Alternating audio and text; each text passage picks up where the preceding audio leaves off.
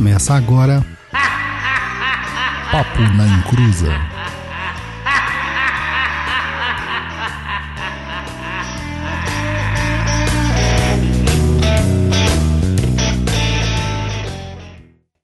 Começou, aqui é Douglas Rainho e a Neo Umbanda é a hipnose da prosperidade. Eita, nós. Olá, pessoal. Aqui é o Roy Mesquita e eu quero ser hipnotizado, mas eu não quero comer cebola com gosto de maçã. Oi, gente, aqui é a Luciana e eu quero ser rica e não uma galinha, a não ser que eu seja uma galinha rica. Meu Deus. Olá, pessoal, boa noite. Será que tem como hipnotizar os jogadores do Corinthians Ah, que joga igual o Messi? Caraca, que sonho. Olá, pessoal. Vocês sabem como que é? Sabe, Lu? Programa número 82. Olha só. Olha só, você viu? E sabe o que, que a gente vai falar? Hum, Daquele negócio que todo mundo fica o dia inteiro o quê? hipnotizado. Olha só. Bem, né? Muito bom. Legal, né? Parabéns. Parabéns. Vamos lá, mas antes disso. Para, Luciana, caralho. Antes disso, os recadinhos do Luiz.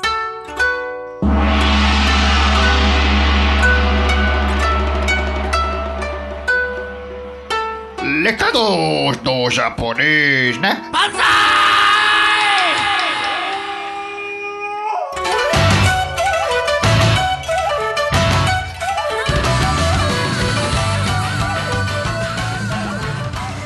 Fala pessoal, boa noite, tudo bem? Quero dizer uma coisa: o seguinte, eu voltei, agora é pra ficar. Esses textos aqui que colocam aqui, eu vou te falar, viu? Porque a mina me deu um pé na bunda e me fez andar. É tudo mentira. Mas enfim, é, conseguir ir na minha viagem e a mandinga do pai Dodô não vingou. E justamente por isso quero dizer a vocês que é preciso ter fé.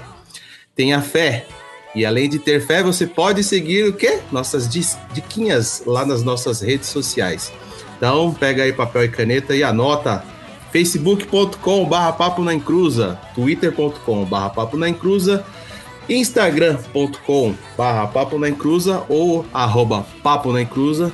Tem no TikTok também, papo na encruza e o nosso lindíssimo e-mail, contato arroba. Pra você que tá chegando agora, nunca ouviu isso, é só o C e o O mesmo, tá? Não tem o M no final. Além disso, segue a gente lá no Instagram. O Douglas é arroba Douglas Rainho 7. O Roy é Roy Mesquita, arroba Roy Mesquita. Eu, lindo, maravilhoso, japonês mais fodástico da podosférica. Oh, meu Deus do Ai, céu. ai. Dá licença, dá licença, obrigado, dá licença, Eu já está obrigado. hipnotizado, tá, gente? Dá licença, obrigado, arroba Guenca, G-U-E-N-C-A. A, Lu, a Lucy é arroba Lucy Fidelis. O Lucy dela é com Y, tá? Lá a gente divulga nossos trabalhos pessoais e muita informação para vocês. É, outra forma de ajudar a gente é falando financeiramente. Quer ajudar a gente como nosso apoiador ou apoiadora? Basta ir lá no site do Catarse, catarse.me barra papo na encruza ou no site do PicPay, picpay.me barra papo na encruza e dar aquela forcinha pra gente. Esse dinheiro é revertido em melhorias para o próprio programa. Simples, olha o primeiro e ouve esse aqui para você ver a diferença. É, alguns recadinhos também. Temos o workshop de Exu. Vocês pediram tanto que o Douglas liberou o workshop de Exu lá no Perdido EAD. Entra lá agora e faça a sua inscrição. E não esquece que o curso sobre linha de demandas Ogum e São Jorge que estará no Perdido EAD. Não perca, fique ligado no Instagram do Papo e no pessoal para saber mais. O- no Instagram do Douglas, arroba Douglas Rainho 7. O preço é simbólico de 77 reais, porque 7 é o número sagrado e vezes 2 deve ser sagrado ao quadrado. É, Ogum, e o mesmo será lançado dia 7 do 10 de 2020. Então anota aí na sua agenda, dia 7 do 10. É, não perde aí o curso. É, guarda aí seu sagrado dinheirinho para fazer esse curso maravilhoso. Garanto que vocês nunca viram nada parecido por aí nas internet da vida, beleza? Agora a gente tem o que, Roy? Aquele momento especial da nossa diva maravilhosa. E para quem não sabe, quem não sabe, é, é, tem muita gente chegando nova aqui no, Verdade. no PNI. Então eu vou explicar, gente. A Diva da Exusada é o seguinte: é, uns tempos atrás é, lançamos o livro O Exusada é, lá no Catarse. E aí tinha algumas opções para poder ajudar. E a Diva da Exusada ajudou com a opção mais cara possível. E, alguma- e a, a recompensa dela é ser lembrada em todos os nossos podcasts aqui durante um ano. Então, durante um ano aqui, ela vai ser lembrada né, no nosso podcast aqui. Muito obrigado, viu, Luana? Então, segue aí o momento da diva do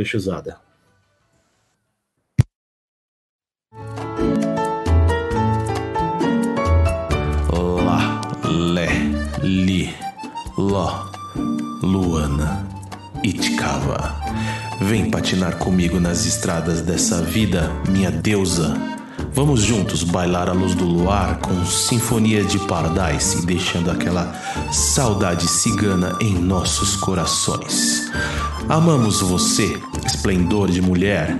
Enrosca no meu pescoço com aquele grito rouco e chama, chama o seu encruza. Obrigado a você, nossa estonteante rainha do sol nascente. Este e todos os outros programas são para você, nossa deusa.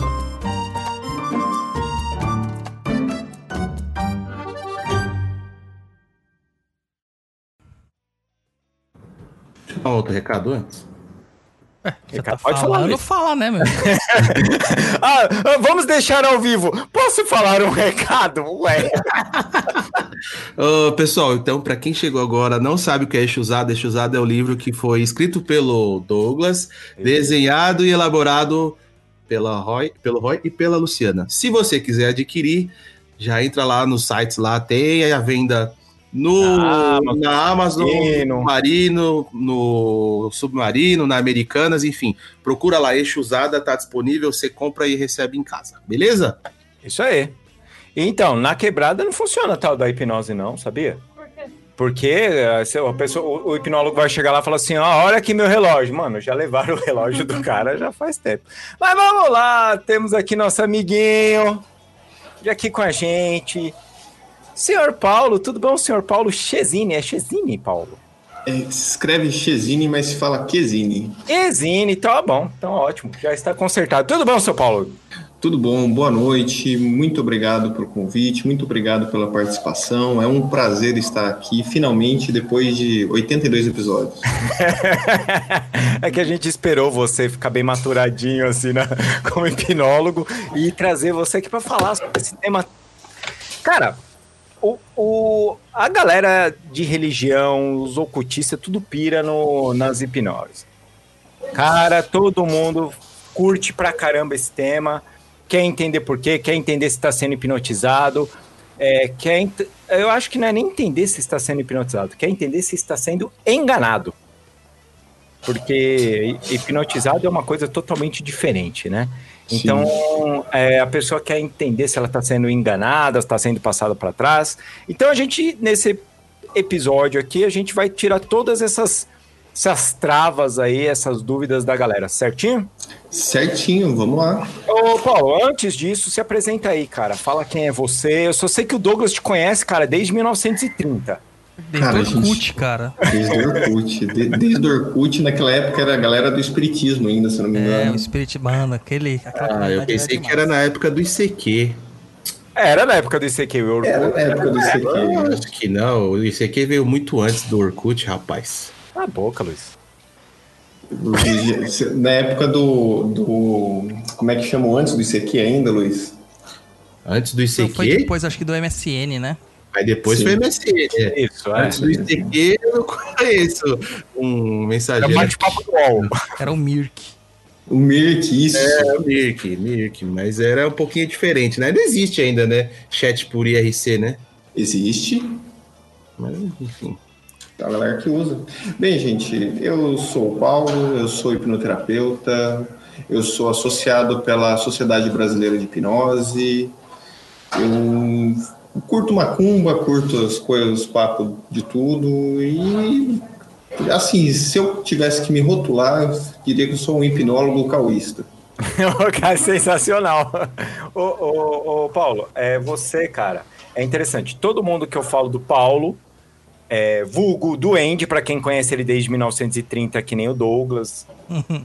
É desde a minha regressão, desde a regressão. A gente se conhecia na vida passada. Isso.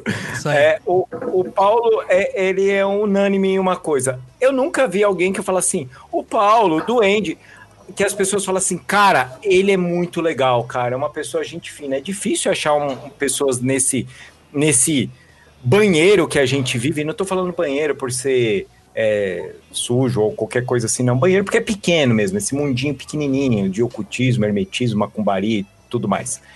É pequeno que não goste do Paulo, cara. É, é muito legal isso. O que, que acontece, Esse- Paulo? É o perfume que você usa? Como que funciona isso? É, porque... É, é- Pode falar, Luiz. Não, fala, eu encho o saco, é porque ele hipnotiza as pessoas. Exatamente, era exatamente o que eu ia falar. Eu já hipnotizava os outros sem saber que eu hipnotizava. Perfeito. Cara, essa é a ideia de gente, gente feliz não enche o saco, vai. Porra, sensacional.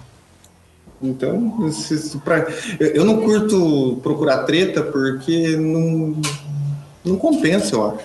Aham. Viu, Douglas? Ah, não.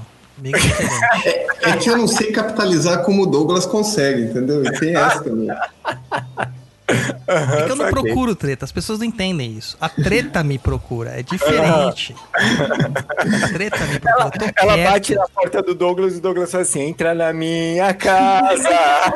entra na A minha. maior parte do tempo eu tô quieto. Eu tô quieto. Eu tô, eu tô bem até ultimamente. Eu não, faz tempo que eu não entro numa treta. É verdade. Você é para-raio de briga. Então, mas eu acho que isso aí tem muito a ver com as amizades que a gente tem, sabe? Ah! Ai, como você é engraçado. Você comeu palhacitos hoje, né? Só pode. Mas vamos lá, ô, Paulo. É, vamos começar do começo. Aquilo que o básico de tudo aqui para o pessoal entender. O que é a hipnose? Cara, a hipnose, ela é usar da sua mente consciente É.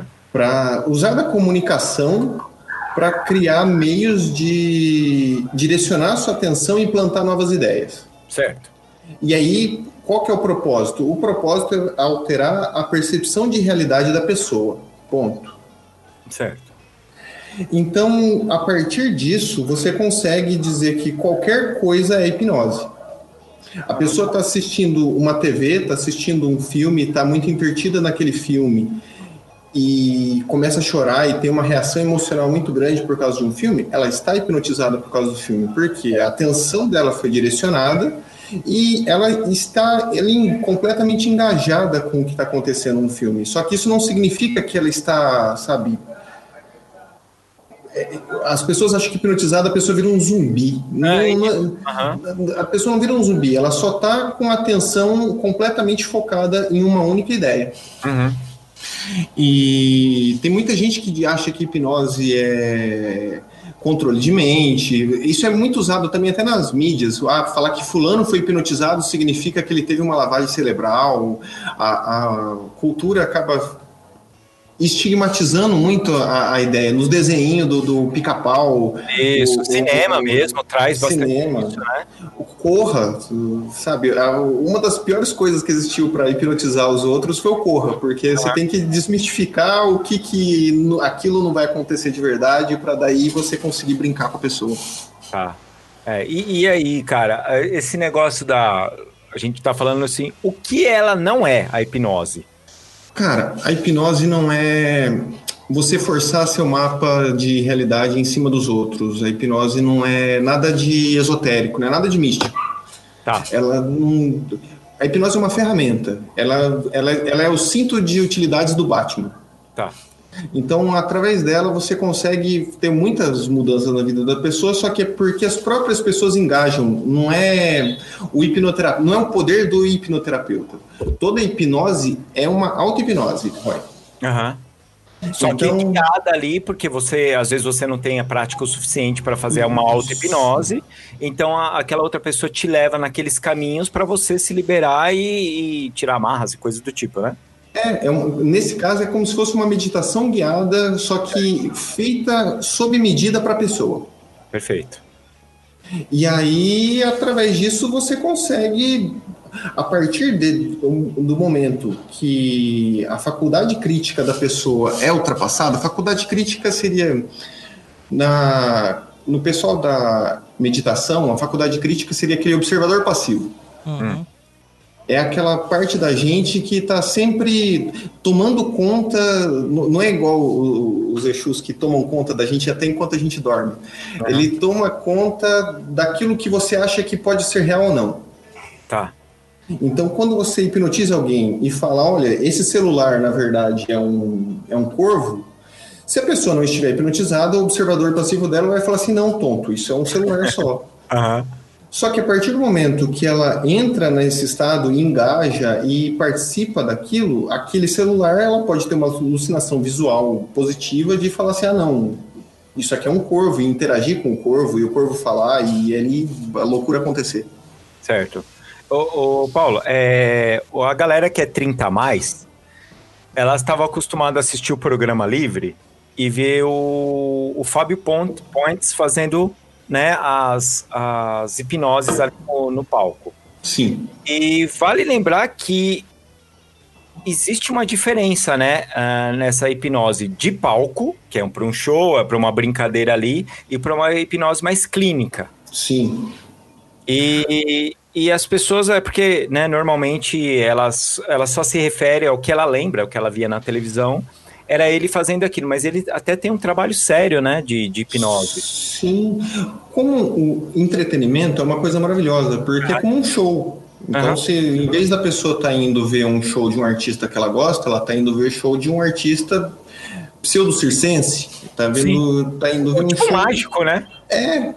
Só que a diferença é que um show de hipnose de palco, a pessoa vai porque ela quer. Então, Aham. quando o cara é bom, os caras, ele já, para fazer uma hipnose de palco, os caras são até espertos. Então, antes deles começar o show, já tá o telão lá mostrando como que a hipnose funciona. Aham, o cara já, tá, já entrou no- na vibe ali. O cara já tá entrando na vibe, porque as pessoas não sabem o que é hipnose no sentido de como que isso acontece no meu corpo, como que o que, que eu vou ter que fazer? Será que a, a pessoa vai tentar, vai me controlar mentalmente de forma, sabe, inconsciente, como se fosse uma telepatia? Não. Aham. O que acontece é que a, a partir do momento que a pessoa colou a mão lá, tá fazendo o teste da, do entretenimento, o, cara, o artista ele vai chamar as pessoas que vão entreter todo mundo da melhor maneira possível. Ah, sim, sim. Então ele vai querer as pessoas que mais engajam, ele vai querer as pessoas que estão mais ali confortáveis com aquele momento para estar se divertindo. Uhum. Numa hipnose terapêutica, numa visão terapêutica, você usa o inconsciente da pessoa para estar resolvendo os problemas dela. É geralmente utilizado como terapia breve. Então, Tá. por exemplo, a pessoa tem fobia de barata. E aí, numa sessão de hipnose para remover a fobia de barata, você vai fazendo aproximações sucessivas para aquela pessoa, até o momento que você faz a pessoa ter uma barata na mão, até o momento que você faz a pessoa ficar imaginando que está numa piscina cheia de baratas. Eu não faço isso, gente, mas Assim, mas aham, é, é, é um caminho. é um caminho, é um caminho. E aí, a, toda a ideia é tirar a pessoa de um transe tóxico. Tá. Por exemplo, tem casos clínicos que a pessoa tinha uma enxaqueca muito grande. É. Aí o hipnoterapeuta fez ela imaginar e- como se tivesse um tigre atrás dela, perseguindo ela. Depois daquele dia, ela simplesmente não teve mais enxaqueca e as pessoas perguntavam, viu, mas o que, que aconteceu? Ela, a pessoa respondia, não, tô com um leão no meu ombro aqui e eu não posso, não tenho tempo para ter dor de cabeça. Olha só. Que bom. É, assim, então a, a, a ideia é você estar focando e usando aquela ferramenta em prol de usar, ajudar a própria pessoa. Legal, ótimo. E um jeito de fazer isso, a forma que a hipnose funciona, tem, existem diversos tipos de hipnose. É. Tem a hipnose verbal, Certo. que é, que é a clássica, que é essa que as pessoas, que o Fábio Puentes faz, que o Fábio Puentes fazia na TV, Aham. que a galera tem o hipnólogo, ele é a referência, ele é o cara que manda, ele é o cara que sabe, Uhum. e tem o sujeito, a pessoa que está ali para passar no coisa, no, no- pelo processo. Certo. Só que desse jeito, a quantidade de pessoas que rejeitam a hipnose é muito alta, porque ninguém quer alguém que manda, não, agora você vai fechar o olho, agora vou, vou estralar o dedo e você vai dormir, agora. Não é assim, desse jeito. Então, a quantidade de pessoas que são sonambúlicas ao ponto de funcionar, em comparação às que não são, é muito poucas. Tá. Só que aí veio depois na história um cara chamado Milton Erickson, e o Milton Erickson era um bruxão, gente. Uhum. Ele era um cara que ele. Você. As pessoas tinham medo de tocar na mão dele, porque ele tinha um toque específico que era um toque que a pessoa ficava com o braço cataléptico e a partir dali ela entrava no transe. Era ele que falava da, da que, a frase que é bastante utilizada do é a capa do mago? Não, a capa do mago é o Bundler, é o Richard Ah, Bundler. É tá. o cara da PNL. Ah, tá, tá certo. Não faz sabe de nada, mano. Cala a boca, eu só tô perguntando, eu sou ignorante aqui. Você, Não, gente- você quer falar sabe- sobre hipnose? A gente sabe que fica você é boa. ignorante. Nossa. É, é- é no livro A Estrutura da Magia, Roy. Ah, tá. É porque eu lembro que eles falavam, né, que, que a, a pessoa que sabe, então ele falava assim: você tem que vestir a capa do mago, a capa de quem sabe, pra ter autoridade ali no, no caso. Então eu achei que era ele. É uma metáfora de confiança. É isso, isso. Aham. Então, se a pessoa não tiver. Imagina assim, se eu não tiver confiança que eu vou fazer o bagulho direito, Uhum. como que a pessoa ali na minha frente vai ter confiança que eu vou ter capacidade de ajudar ela a fazer qualquer coisa, entendeu? Aham. É mais ou menos você tá num, num, num transe anímico. Sim. Então a pessoa acha que acontece, então por isso acontece. Ah, tá. Entendi. E aí tem um terceiro tipo de hipnose, que é a não verbal. A não verbal é o que é o tipo de hipnose que é utilizado em terreiro, é o tipo de hipnose utilizado em contextos mais religiosos, porque não depende da pessoa estar engajando é, de forma consciente com aquilo. Então você tá lá, você tá com você tá com o seu corpo lá no terreiro. Aham. O Ogan começa, o atabaque começa a comer. Aquele monte de som, mais a defumação, mais a, a, a quantidade de luz, mais as pessoas, mais o calor, aquilo vai sobrecarregando o sistema sensorial da pessoa e ela tem um ataque de luta e fuga. Só que naquele momento, naquele contexto, é ok ter um ataque de luta e fuga. Tá. E aí acontece a despersonalização. Aí no que acontece a despersonalização, a entidade baixa. Olha, perfeito. Que legal. Tá vendo? Então as pessoas. É, então as pessoas não precisam ter medo de eu estou indo no terreiro, sendo hipnotizado, eu só tô sendo um tonto lá rodando. Não, tá vendo? Ó. Ah, a pessoa consegue ser um tonto sem ir no terreiro também. Exatamente. O tonto é o dia a dia. Tá viu? Eu tô sofrendo bullying aí por causa da história Tá vendo? Tá falando em tonto, o Luiz se manifestou. Ah. Você e o Douglas dormiram junto? Vocês estão todos Cara, palhacitos gente, a, hoje, né? gente, a gente mora pertinho, de vez em quando a gente mora junto e faz amor. Você tem ciúme? Não, nenhum. Então Quem, tudo bem. quem pode ter ciúmes aí seria a Bárbara ou a. Tem ciúme, já tá tudo ali no papel, Luiz. Para de, de querer ser isqueirinho, zoar relacionamento, Não ligo Luiz. não, não ligo não, Rodrigo. É, Tá na pista. tá na pista, para, Luiz. Para de É. Eu sei que você conhece o Douglas desde os 15 anos de idade, vocês faziam troca-troca antes, mas a gente hoje faz o troca-troca mais sério, deixa nós. Mano, Gente, Tranquilo. Nosso convidado falando um tema maior legal, do- o Luiz fez eu falar de troca-troca que eu e o Douglas faz, cara. É. Deixa nós se amar. Então, é, vou... lembra que o Roy foi uma putinha na outra vida, lembra que ele falou? Eu sou uma putinha da outra vida e só agora também. Foda-se.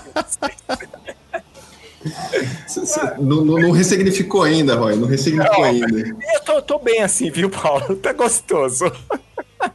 É, ele tá igual o pai tá on, né? Deixa eu dar um recado, que outro recado. O pessoal tá mandando. Recado, caraca, mano. É, porque como eu te falei, tem, tem um pessoal novo chegando aí no podcast. O pessoal tá mandando várias perguntas aqui no, no chat aqui do, do Yutoba. E é o seguinte, é, a gente trabalha da seguinte forma. No decorrer do programa, a gente responde as perguntas. Eu tô anotando aqui as perguntas, responde no final, beleza? Então, você mandou a pergunta aí, não acha que a gente não tá vendo e não vai responder, tá? As perguntas estão anotadas e no final aí a gente vai respondendo o batalhão de perguntas, já quem mandou antecipadamente, quem tá mandando agora também no chat, beleza? O Paulo tem que vir mais vezes aqui, cara. Foi só ele chegar aqui, já hipnotizou o Luiz antes do trabalho aqui, e ele já tá trabalhando de verdade, ele não tá dormindo, tá anotando as perguntas, cara. Falaram aqui do, do, do, do, do Luiz, né? Que tinha que hipnotizar ele pra ele não ficar com sono, porque ele costuma dormir, viu, Paulo, no meio do programa. Aí, ó, tá funcionando. Eles já estão falando, estou anotando. Ô, Douglas. Então, quando eu me referi que eu estava sofrendo bullying, era referente a isso. Mas o senhor Palhacitos engraçadinho levou para outro lado, né, senhor Roy? Ai, ai, deixa no gelo. Vamos lá. O Luiz, ele tá com medo de dormir e na hipnose ele, ele entrar, entendeu? Ele tá com medo, por isso que ele tá mais acordado hoje. É, É verdade, tá até ligeiro. Mas vamos lá, eu me perdi um pouco aqui no assunto. A gente estava falando sobre hipnose clássica, hipnose Isso, ericksoniana e hipnose não verbal. Não verbal, isso, do, de, de terreiro e tal.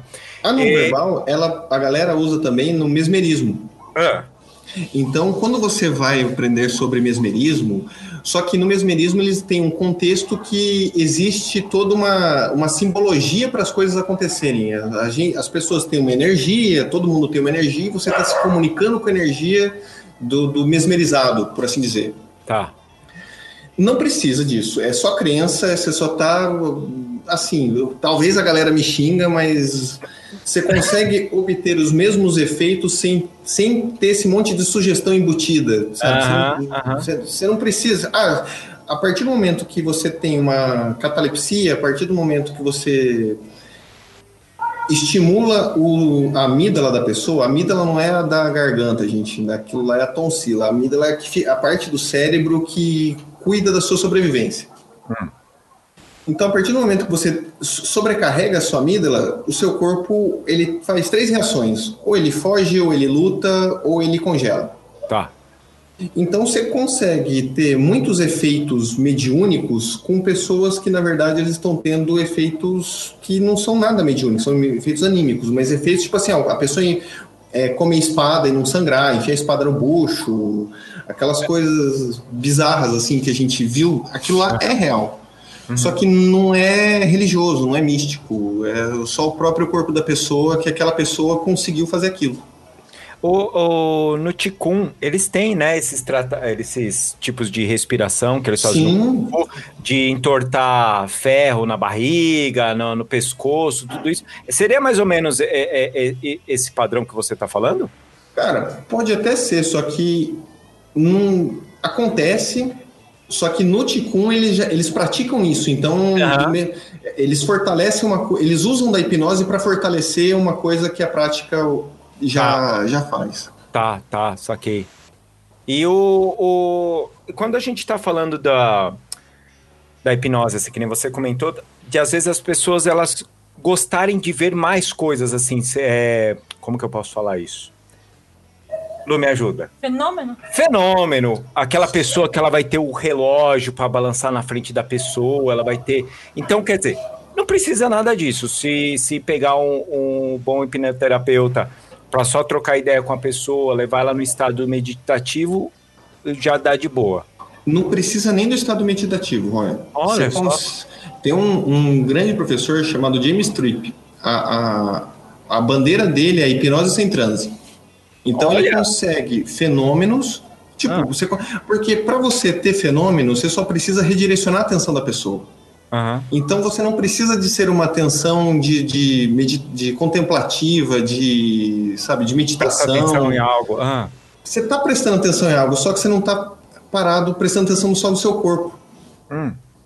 Porque a atenção ela é dividida de duas formas. Ou ela é uma atenção para dentro ou ela é uma atenção para fora. Enquanto a gente está conversando, está todo mundo tendo atenção para fora. Vocês estão prestando atenção, os ouvintes estão prestando atenção na minha voz e tudo mais. Agora, se em algum momento a gente vira e fala assim, ah, não, agora você vai olhar para dentro de si. E aí você vai escutar o seu coração. A partir do momento que a pessoa para e, começa a ouvir o próprio coração, ela está entrando para dentro. Mas é só um jeito do- de você direcionar a atenção dela, entende? tá, saquei. Porque o, que você- o- o importante, para você engajar alguém em ter hipnose, você precisa de quatro coisas. Que é a experiência, Hum. a crença, a imaginação e a fisiologia. Tá. Como assim? Tem um loop. Então, digamos assim, você acredita que vai entrar em hipnose, você tem uma crença naquilo.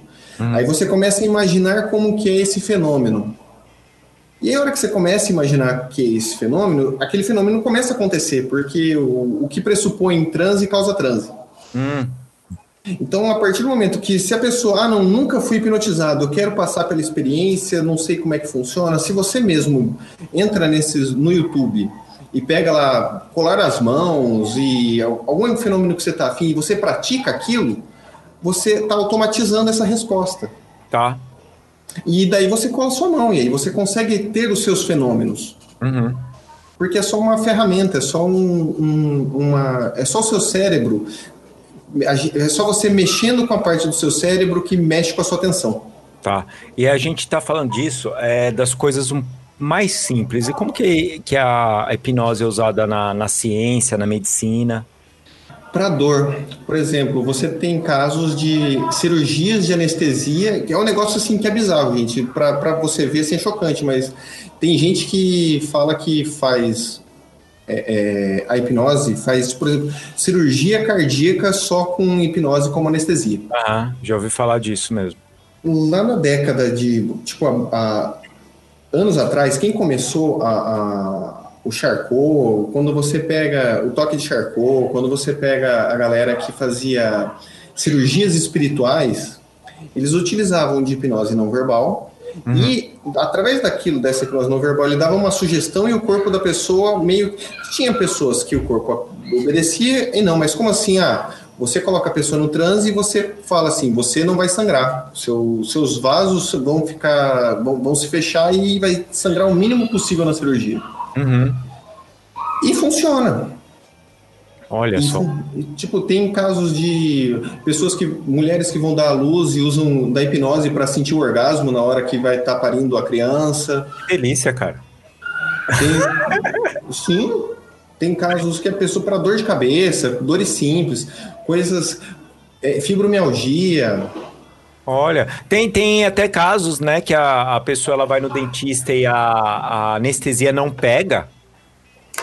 E ela faz hipnose para alguns dentistas, né, é, estudam isso, pra, sabendo que a anestesia não pegou, ela usar da hipnose na pessoa, até para pessoa que tem medo mesmo de dentistas e coisas do tipo, trabalha com esse tipo para às vezes nem aplica anestesia e mexe ali a- aquela dor forte, ou aquela dor a pessoa fica meio que passa de boa.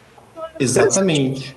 Inclusive, tem dentista que quando você vai lá, o cara vai estar com anestesia. Antes de, de da anestesia, ele fala, vai doer só um pouquinho, viu? Pronto. A pessoa, a pessoa não sabia que ia doer. É. é. Pode doer. Aí pode doer. A pessoa dói. É, é.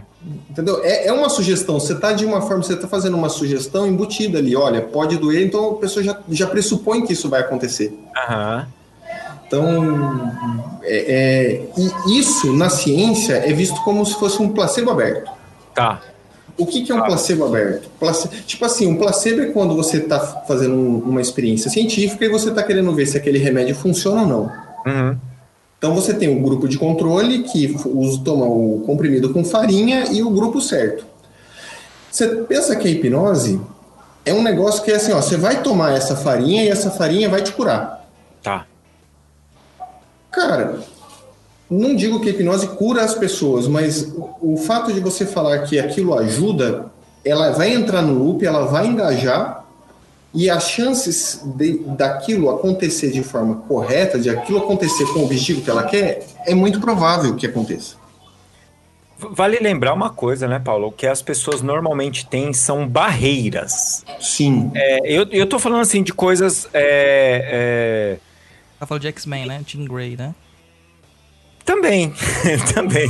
Mas as pessoas ela- elas criam barreiras. Eu não consigo fazer tal coisa. E não consegue porque ela ouviu quando era criança alguém da família dela falando que ela não conseguia. E ela Caso- levou aquilo como verdade. Casos de gagueira são assim, Roy. Isso, tem, tem muito disso, né? Porque a criança, quando está chorando, ela não tem o córtex pré-frontal completamente desenvolvido. É. A gente só desenvolve o nosso córtex pré-frontal geralmente a partir dos 21 anos, 20 anos. O, que, o córtex pré-frontal é a parte do nosso cérebro que realmente controla as nossas tomadas de decisões. Uhum. Então, por isso que criança, você tudo que você fala, a criança acredita. Então imagina tal pai, que é uma figura de autoridade, vira para a criança e fala para a criança, cala a boca e engole o choro. Uhum. Aquilo vai introjetando dentro da, da psique da pessoa, vai introjetando dentro do, do, daqui, da- do sistema de crenças dela que ela não pode chorar, que ela tem que engolir. Então ela começa a gaguejar. Olha. Quando não é um caso de, de gagueira, que ah, não, o aparelho fisiológico da pessoa, o pescoço dela, sei lá, a parte que, que- do corpo dela realmente é gaga, tipo a gagueira. Quando não é nesses casos, hipnose ajuda. Uhum. Porque potencializa, né? Qualquer tipo de terapia falada vai ajudar. Só que a hipnose, pelo transe, pela, pela magia que acontece na- durante a sessão, potencializa. Então a pessoa tem um, um gancho para falar: eu mudei por causa da hipnose. É, legal. Esse lance, esse lance da gagueira aí é, explica também aquele caso que as pessoas são gagas normalmente, aí vai cantar e a Sim, pessoa não, não gagueja em nada. Sim, porque o caminho neural da, da- de cantar não está contaminado pelo caminho neural da fala.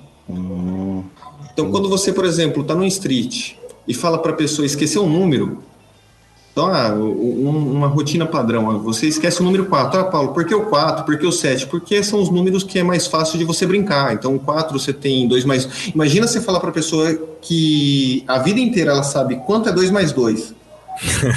Aí você coloca a pessoa em transe e fala, quanto que é 2 mais 2? A pessoa não esquece, ela, não, três. ela fala três, ela fala cinco, ela fala coisa. Só que é engraçado que quando você fala para a pessoa falar o número em inglês, ela lembra, ela consegue falar o número. Olha que legal.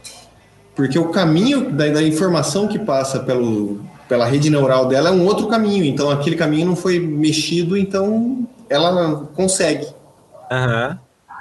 Olha, que interessante. Ent- Então, a, a- é legal a pessoa que ela, ela tem algum, alguma trava, talvez procurar um, um hipnoterapeuta para ajudar nessa questão de para se soltar um pouco mais. Então, você Sim. É, Qualquer daí- coisa. Aí entra no meu caso, que a gente tava falando no offline, né? Hum. É até bom para o Paulo já dar ressalva da, do sistema e procurar uma pessoa adequada. Eu tentei fazer hipnoterapia e não rolou. Entendeu? Uhum. Aí, como que faz nesses casos aí, Paulo? Cara, vai muito da calibragem com o profissional. Porque depende do que, que a pessoa está te prometendo, do que, que foi combinado na anamnese, e tem casos, porque tem casos que não é um caso de hipnoterapia. Tem casos que a pessoa não vai resolver. no- ah, principalmente são casos quando depende dos outros. Não sou eu que quero melhorar, eu quero que o fulano melhore, eu quero que não sei o quê, mas quando na, na- no caso igual do, do Douglas, eu percebo que faltou uma calibração da expectativa. Aquilo que o Douglas precisava e aquilo que o profissional podia oferecer. legal. Então, se o profissional ele não tenta, ele não tem que ficar tentando investigar o passado. E a gente até entra no, no- no esquema. Não tem que. Hipnose não é uma coisa investigativa. Apesar de existir um ramo da hipnose que é utilizado para fazer casos criminosos, tipo assim, os caras usam para fazer entrevistas no, no- nos sujeitos, entrevista nas pessoas que estão envolvidas no, no caso. Via de regra, você não investiga o passado da pessoa, você não investiga aquilo. Você, a hipnose é uma ferramenta de mudança. A pessoa que está indo para fazer uma hipnoterapia, ela está indo para mudar alguma coisa que não está funcional na vida dela. Ah, Paulo, mas eu não preciso de hipnose para isso. Não, não precisa. Acontece que a hipnose ela agiliza, ela catalisa um processo que poderia levar anos fazendo, por exemplo, ah, uma terapia com a psicologia normal ou a psicanálise.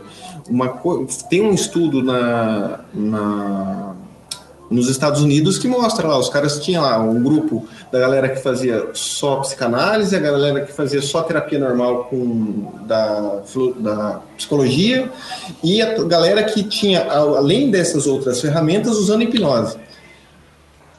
Aí você vê seis sessões as pessoas melhoram, mas Paulo, isso acontece sempre? Tem como você prometer que não? Não tem. Tem gente que em uma sessão consegue, tem gente que dez sessões não é suficiente. Depende do que a pessoa quer também, né, Paulo? Foi o que você falou, da, da, o que a, a pessoa ela tá buscando. Se ela tá buscando mesmo, se ela tá com amarra, se ela tá presa em alguma coisa. Se o terapeuta é um bom terapeuta, ele consegue identificar a metáfora que a pessoa está falando e entender que aquela metáfora significa alguma coisa mais profunda. Tá. Então a pessoa não está querendo, por exemplo, ah, eu sinto eu sinto um peso nas minhas costas. Esse peso nas suas costas, como que ele é, entendeu? Uhum. Tem, tem gente que o peso nas costas é uma bigorna, tem gente que o peso nas costas é o mundo, tem gente que o peso nas costas é porque, sei lá, ca- cada pessoa interpreta aquilo no corpo dela de uma forma diferente. Tá. Então, a partir disso, você precisa sempre entender o que, que o profissional vai te oferecer e o que, que você está querendo mudar. Tá. Porque a pessoa, quando alguém procura um um terapeuta qualquer, você está indo para mudar. Você está indo no médico é porque tem alguma coisa que está te atrapalhando na vida. Uhum.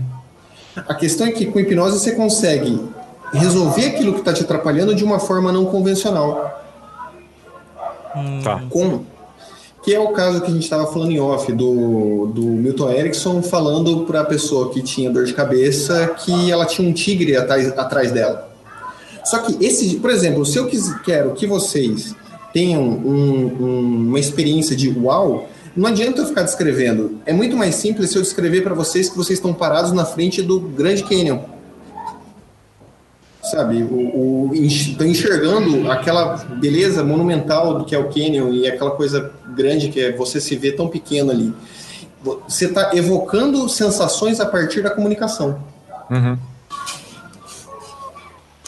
Interessante, interessante. E no caso, assim, né, no terreiro, como você disse, muitos dos casos que acontecem são de transes anímicos, né? A gente até falou isso no último episódio sobre Foi. animismo.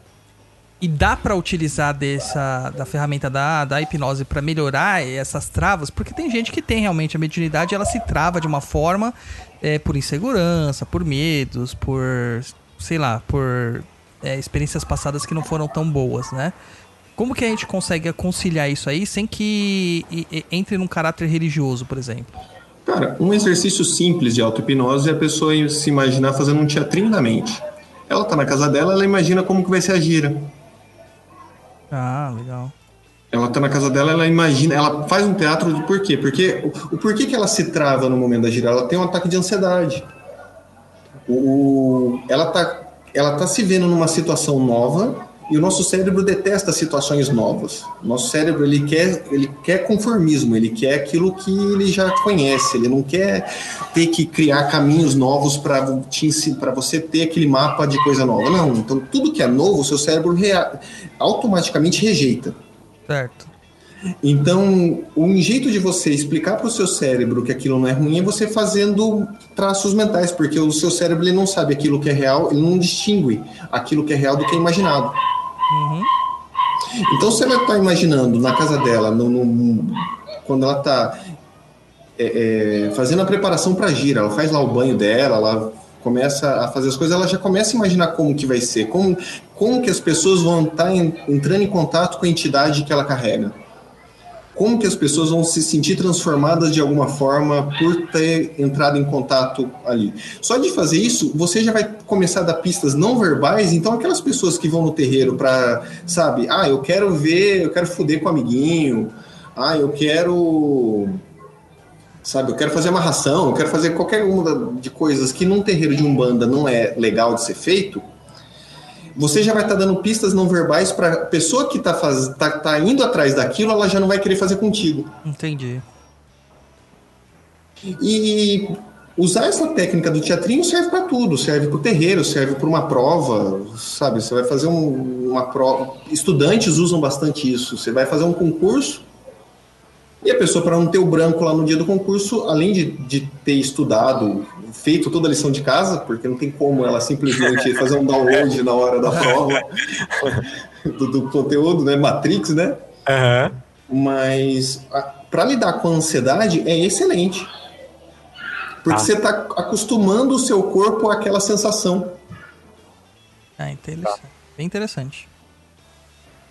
E aí a gente entra na parte do animismo, do mentalismo, do, do- do- da regressão. As pessoas, quando você fala de hipnose, elas acham automaticamente que regressão está envolvida. E não necess... a gente não tem provas hoje científicas que uma regressão por hipnose, eu não sei outras técnicas, eu não sei outras formas, eu não sei outros jeitos, gente. Eu, eu... Mas você não tem hoje uma prova que aquilo que você lembra durante as emoções que aparecem durante uma regressão são verdadeiras. As emoções não, os fatos. A emoção até é real. A emoção, aquilo está causando algum tipo de sofrimento hoje. Então a emoção é real. Ah, então ninguém foi Cleópatra, então. Cara, alguém foi Cleópatra. Mas não tudo isso. Mas não tudo. É uma dinastia inteira de Cleópatras, né?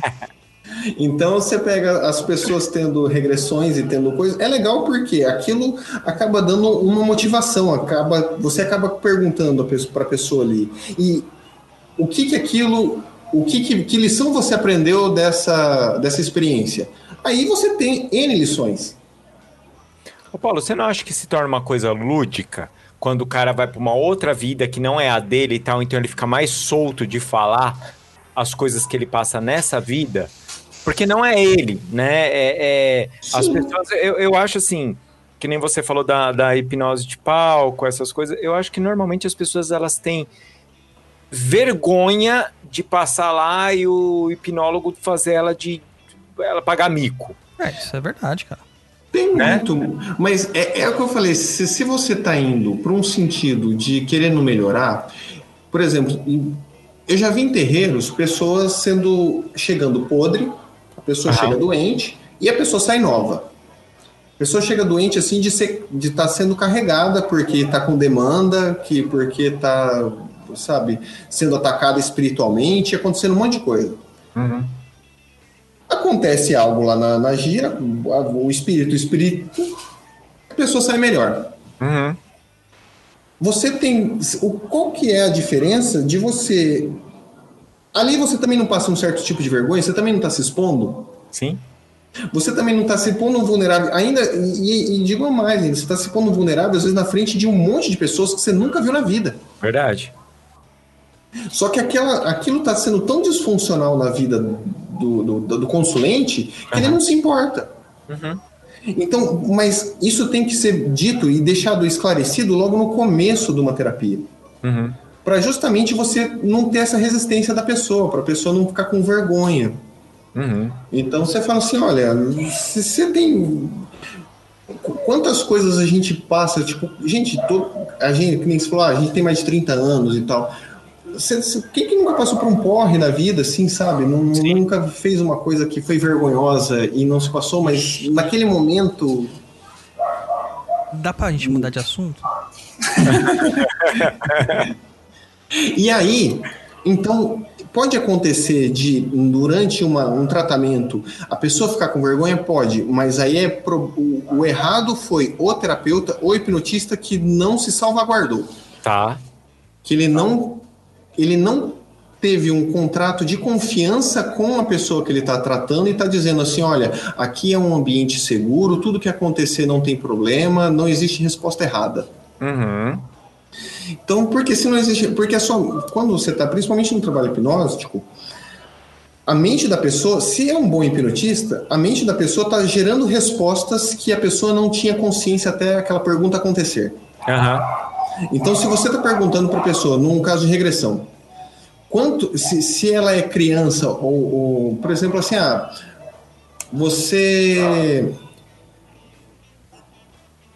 Porque a pessoa é homem, você assume que a- na regressão vai ser um homem que vai aparecer. Então você começa a falar usando pronomes masculinos.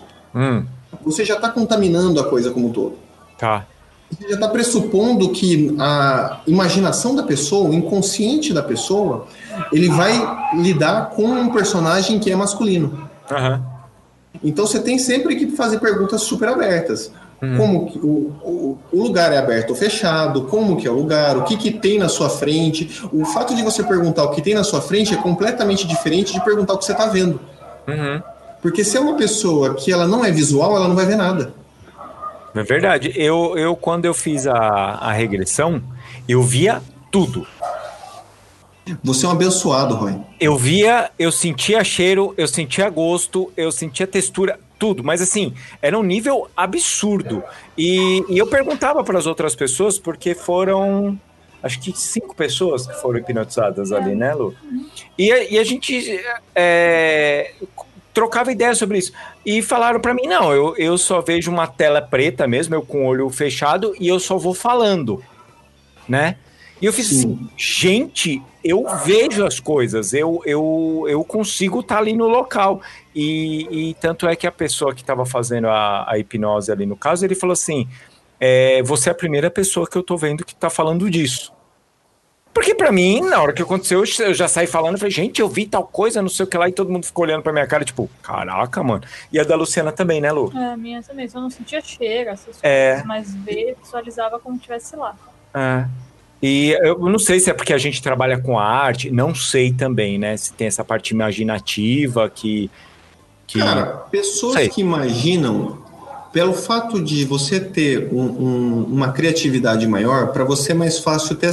Tipo assim, é o que você até falou no episódio de animismo. Quando você tá jogando RPG, você tá interagindo naquele mundo. É isso. Aham. Então, o fato de você estar interagindo naquele mundo, você também passa ridículos. Quem nunca passou ridículo jogando RPG, gente? Quem que- Aham. E- Só que naquele contexto, naquele ritual, pode. É. Uhum. Então, naque... tudo é ritualizado, tudo você consegue ter traços de hipnose. Só que o que, que acontece? A crença tem papel fundamental. Uhum. Então, tanto faz para mim se a pessoa, por exemplo, ah, Paulo, você atende pessoas ah, de, de crenças, tem algum problema? Cara, eu uso a crença da pessoa para ela ter um transe maior. Legal usa como ferramenta. Uso como ferramenta. Então, se a pessoa está ali na minha frente e ela incorpora, eu não sei se eu estou falando com ela, se eu estou falando com uma personalidade dela que está utilizando do, do- do coisa, ou se é uma entidade ali mesmo. Uhum. Só que pelo contexto é para melhorar a pessoa, para melhorar alguma disfuncionalidade. Uhum. Então não importa. Tá. Só que tem pessoas que são.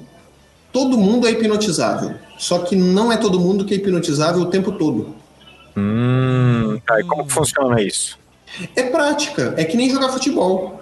Tem Tá. pessoas que vão no, no final de semana e joga um futebolzinho ali e tal com os amiguinhos e para ele tá bom. Agora Aham. tem pessoas que jogam de forma profissional. Você pega um jogador, eu não conheço muito futebol, gente. Fala um, fala para mim um jogador, Luiz. Você tá dormindo. Não, é que eu deixo meu microfone mutado. Não tô dormindo coisa nenhuma. Vai se ferrar, ó. Fala um jogador bom, Luiz. Um jogador bom É, O Jô. tem que ser da atualidade ou pode ser do passado? qualquer um. Ronaldo, fenômeno. Ronaldo Fenômeno. Eu posso querer jogar como Ronaldo Fenômeno, eu nunca vou jogar como Ronaldo Fenômeno. Tá. Porque tem coisas que o Ronaldo Fenômeno fez durante a vida inteira dele que eu nunca vou fazer. Uhum. Só que a partir do momento que você pratica, pratica, pratica, pratica, pratica, aquilo você vai melhorando. Então, hipnose é uma habilidade. Seria, seria mais ou menos um Cristiano Ronaldo, vamos se dizer. Porque- Não, é, é verdade, porque o Cristiano Ronaldo, se você ver, é, estudar a história dele, ele não é um cara é, que, vamos dizer assim, que tem igual o Messi. O Messi é natural dele. É, o é, Cristiano ele- Ronaldo, ele é de treino, ele é o cara Sim. esforçado. Era técnico. Isso, ele treina, treina, treina, treina, treina, treina para chegar no nível que ele tá. Mas não, é, mas não é uma coisa tipo assim natural dele. Do, por exemplo, no Messi já é natural. O Messi joga bola, ele treina, ok, mas não igual o Cristiano Ronaldo. Aham, Sim. entendi. É exatamente isso. Então, quanto mais a pessoa treina, mais ela vai sendo propícia ao transe. Um outro lugar que dá pra gente usar transe também, tatuagem. Fazer a pessoa ignorar a dor para ser tatuada. Aí, Lu. Tô precisando. Tá precisada, Lu. É, Tem, se você tiver realmente precisada, Lu, você me fala, tem hipnotistas aí no, no- em São Paulo que são tatuadores e os caras Já quero. Já quero. que, que eles vão te hipnotizar para você. E aí tem cada um tem o seu jeito. Tem a pessoa que faz a pessoa realmente ficar apagada, tem a gente, tem a pessoa que faz só aquela a sensação da dor sumir. Com todos eles, eu quero todos. Um pouquinho de Eu cada. tô precisando de um retoque aqui que tá osso de fazer. Então, cara, tem tipo assim, hipnose em lugares doloridos mesmo e a pessoa ignora. Olha que maravilhoso. É, eu te falei que tem do dentista? Deixa eu já aproveitar para encaixar uma pergunta. Teve uma ouvinte que fez, ela ficou bem pertinente agora com essa parte.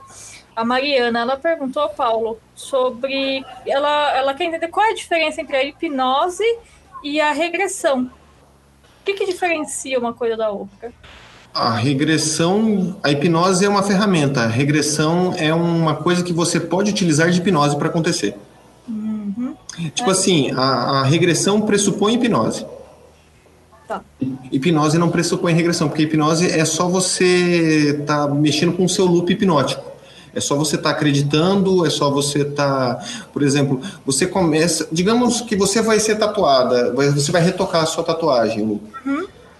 A partir do momento que, que a agulha começou a, ser, a entrar no- em toque na sua pele e a dor não aconteceu, isso já vai potencializar para que continue não doendo. A sua crença seria isso? Potencializa a sua crença? Tipo, ah, não tá doendo, ó que beleza, aí você relaxa.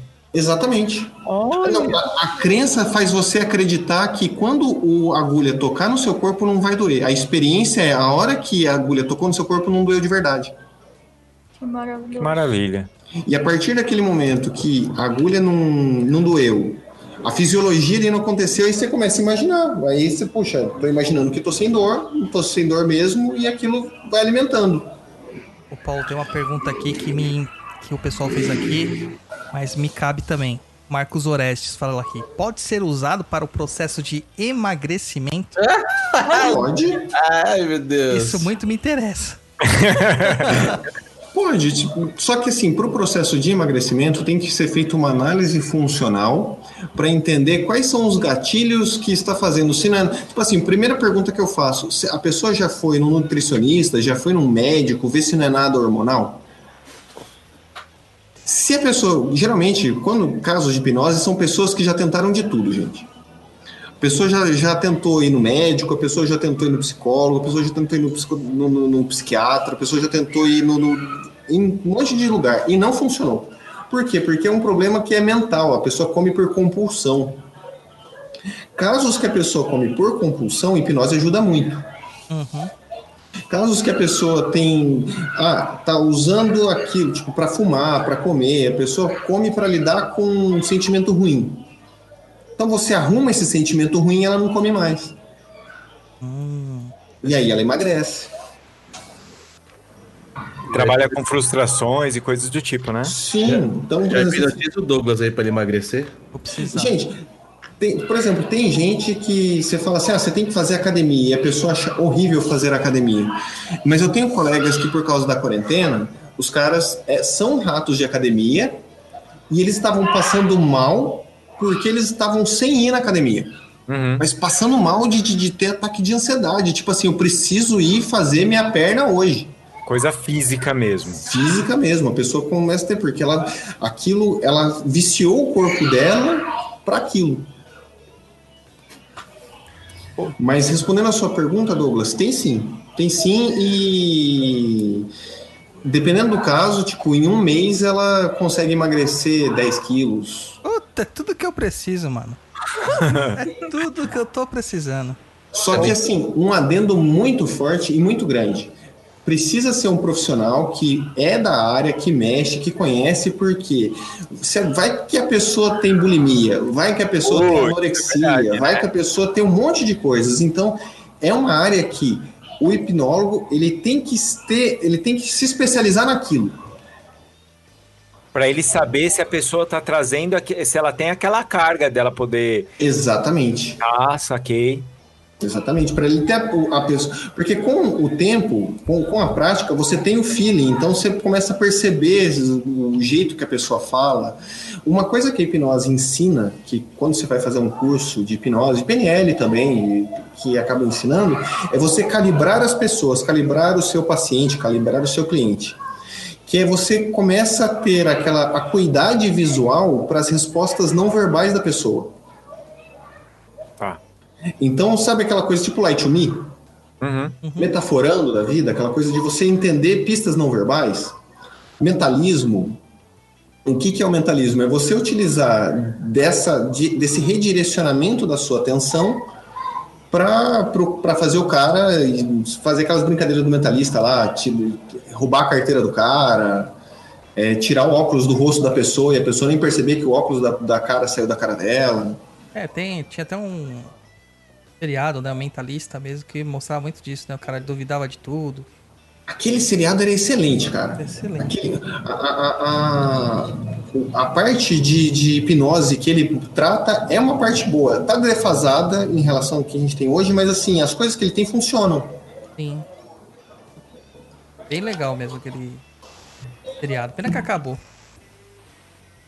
Ah, chega uma. Igual, não é igual Supernatural, que tem um milhão de temporadas. Acabou também.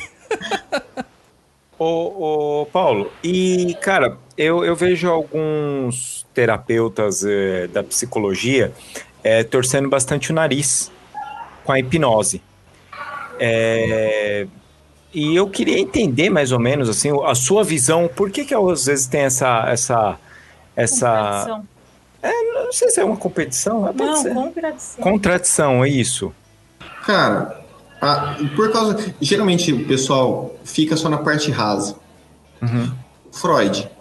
O, o- vamos lá, historinha. Tinha lá, o Freud começou na época com o Breuer, ele começou a, a entender a psique humana, aí ele ficou sabendo que tinha um cara lá na França que fazia uns toques e mexia com a galera que era histérica e curava essa galera. Ele foi atrás dele e funcionava ele percebia como que é a hipnose para esse povo. A sugestão, para mim, beleza, ah, Paulo, a hipnose é esse transe e tudo mais, só que para essa visão freudiana, a hipnose é você dar sugestão e a pessoa obedece. Tá, uma coisa de controle mental, então. Controle mental. Você fala, então a pessoa vem. Um filme que é muito bom sobre isso é aquele Freud Além da Vida, aquele filme velhão. Hum. É, a pessoa tem lá, tá, tá- tá sofrendo, tá tendo ataques de ansiedade, tá sendo uma pessoa histérica, e aí você coloca ela em transe e fala, você não é mais histérica. Esse tipo de sugestão não é eterno, porque você só vai.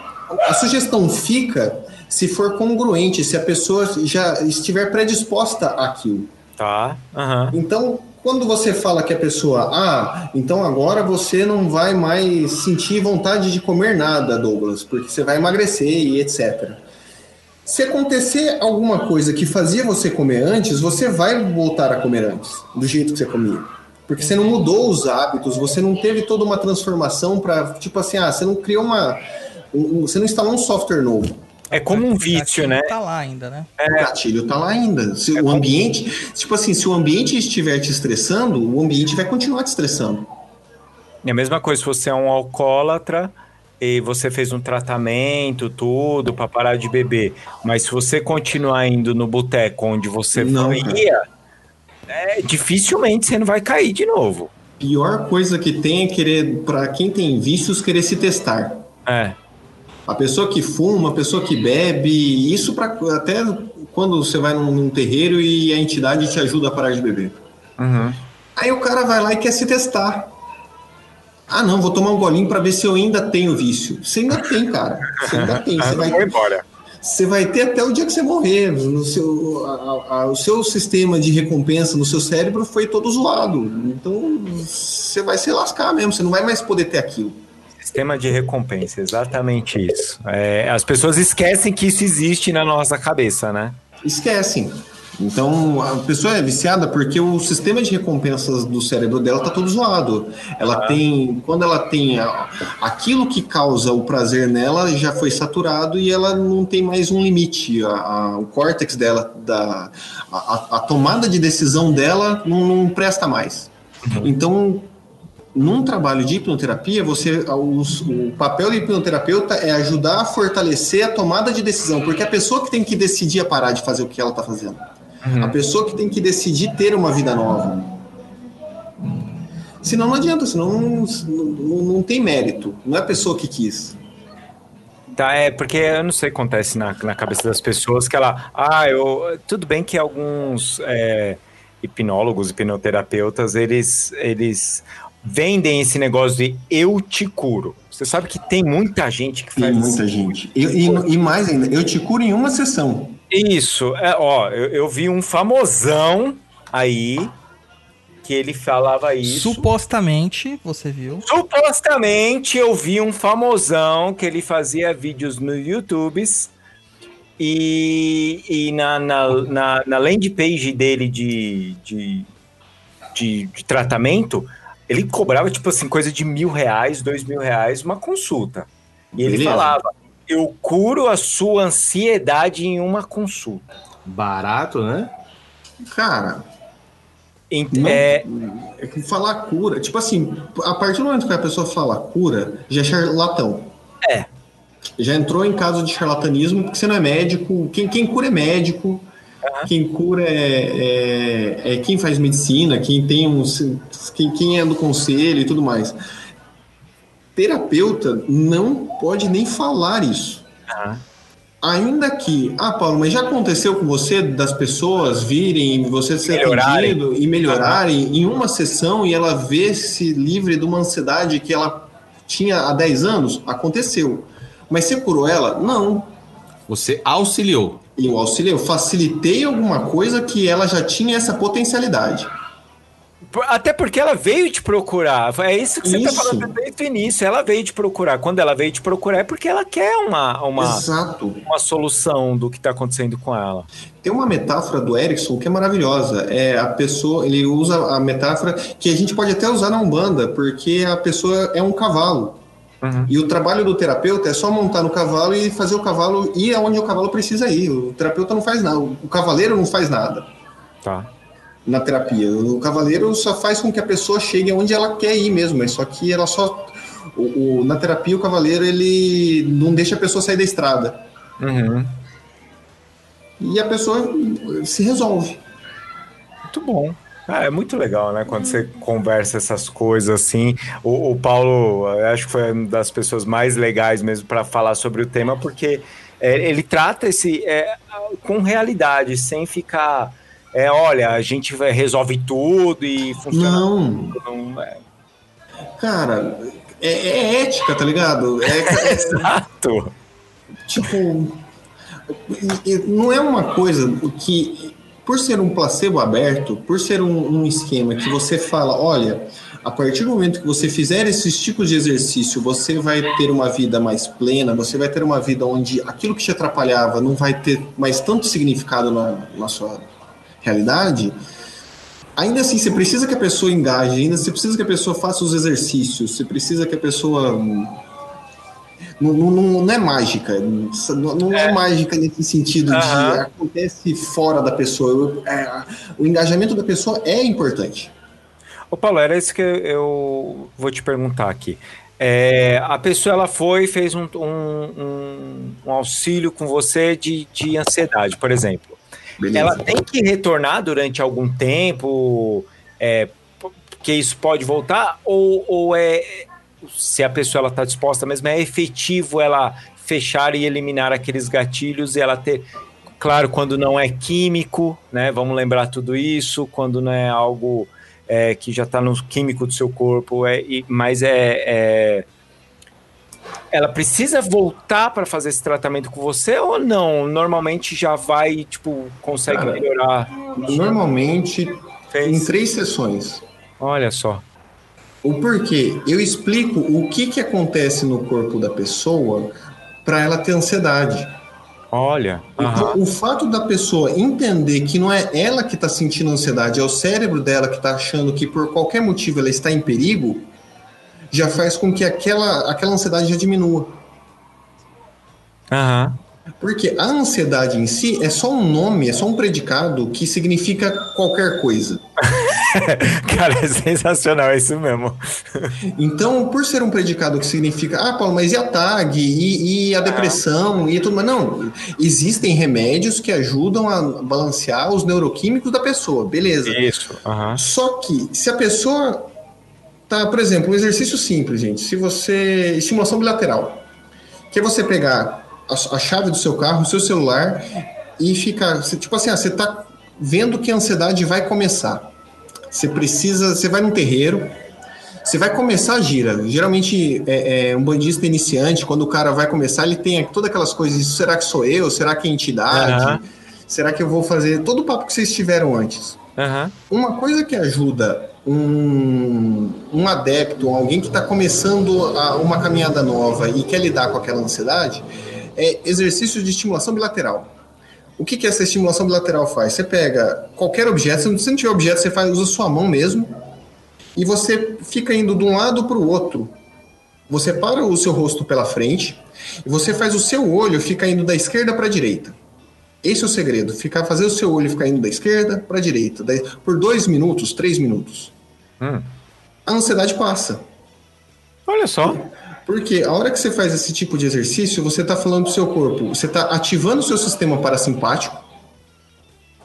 E ao ativar seu sistema parasimpático, você está falando, não estou em perigo. É, Essa situação da qual eu me encontro, da qual não estou, não estou confortável, não me oferece nenhum tipo de perigo. Então eu não preciso que a minha amígdala fica bombeando meu sangue pelo meu corpo para eu ficar em estado de alerta. Olha só. Aham. Então, se você faz esses hacks mentais de, de coisa, para ansiedade, cara, é muito rápido. Só que aí você vê, se a pessoa. Tem gente que tem uma dificuldade muito grande em ter um hábito novo. A pessoa fica muito presa a- aos paradigmas antigos, às crenças antigas dela. Uhum. Que é, a- que é a tal da crença limitante que os coaches usam e abusam. Aham. Porque as pessoas têm crenças limitantes, só que aí os caras exploram e viram o eixo do ouro. Entendeu? Por quê? Porque a pessoa tem, uma, tem um- alguma coisa ali que ela acredita, entrou no loop, entrou no loop e já era, foi embora. Aham. Então, ah, e aí a partir disso, você ensinou a psicoeducação. As pessoas, Roy, mudam por causa de três coisas. E quem ensina isso é o próprio Alberto. Aham. Ele, ele fala que é o tripé de Elísola de mudança. ou ressignifica, ou ela, ou ela vai ressignificar por fazer um, uma- um reenquadramento daquela, tipo a ideia do copo meio cheio e meio vazio. Aham. Ou ela vai enxergar aquela situação por um formato diferente, ela podia estar, podia ser pior. Ou ela enxerga que naquele contexto não tem problema, então o copo não muda, mas só que aonde o copo aparece muda. Tá. Ou ela tem uma desensibilização. Que aí, a desensibilização é uma parte do cérebro dela não reage mais como reagia antes. Tá, saquei. Que é o caso, por exemplo, de a pessoa que tem medo de barata, a pessoa que tem medo de gato, a pessoa que tem medo de cachorro. Se ela enxergar um cachorro do lado dela e ela não ter um ataque de pânico, ela tá bem. Tá, sim. E ela, nisso ela teve todo. Ou ela ressignificou, falando, ah, não, os cachorros são fofinhos. Uhum. Ou ela passou por um processo onde ela não vê mais perigo em o cachorro estar perto dela. A nível. A nível cortical, a nível subcortical, a nível não consciente. Uhum.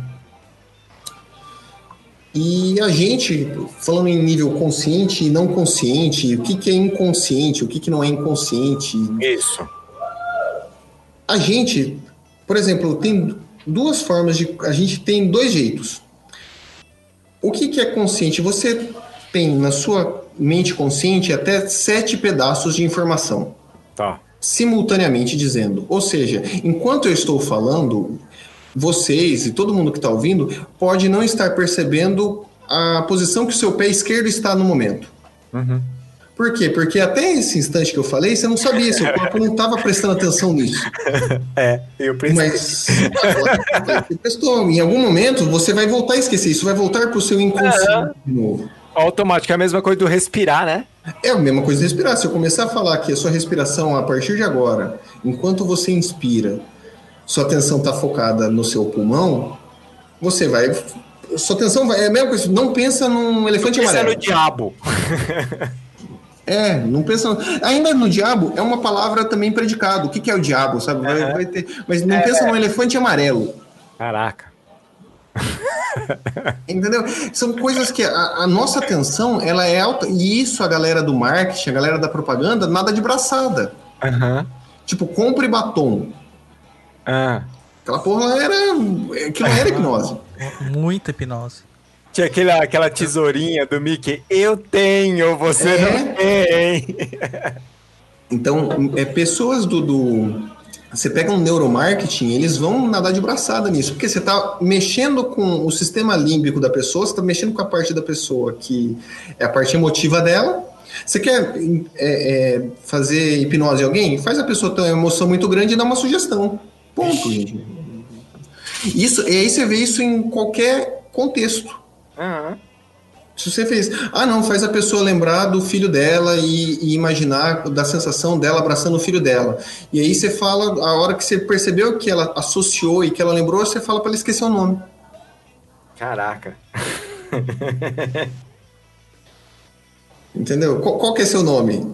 Tinha uma piadinha que o, o, o Alberto fazia que eu achava engraçado, que ele falava lá, como que é? Leite, leite, leite, era alguma coisa assim que ele mandava. Era, era piadinha, ele falava assim, cara, isso aqui é o, é o protótipo do- de uma hipnose. Que ele ficava assim, fala ovo, ovo, ovo, qual que é a cor da, da Ah, sim. cara do ovo? Era, era isso, né?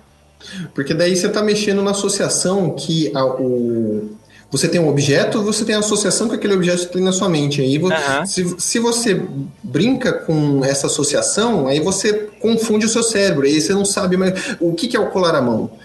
Você tem lá esses sete, mais ou menos, coisas que você consegue estar consciente ao mesmo tempo. E todo o resto você automatiza. Então, quando você está colando a mão de uma pessoa, você está fazendo com que isso entre para essa parte automática. Uhum. Então você tá. Essa parte que tá automática, ela esquece, ela literalmente esquece como que é soltar a mão. Ela acha que a mão está colada e pronto. Aham. Então, e eu colei a minha mão aqui, gente.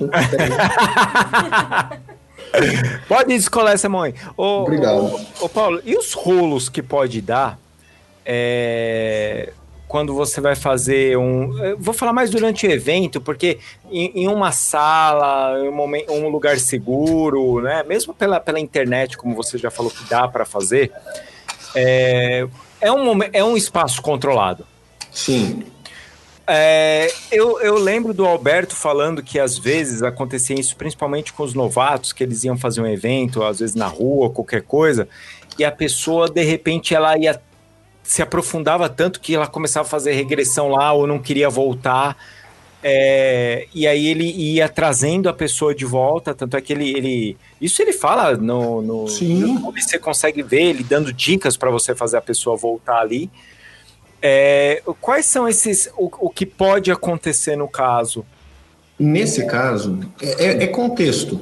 Isso. Basica- basicamente é contexto, porque o, o hipnotista ele não contextualizou e a pessoa não soube lidar, e aí veio aquela, aquele monte de informação emocional de uma vez só. Tá. A, gente chama isso de aberração.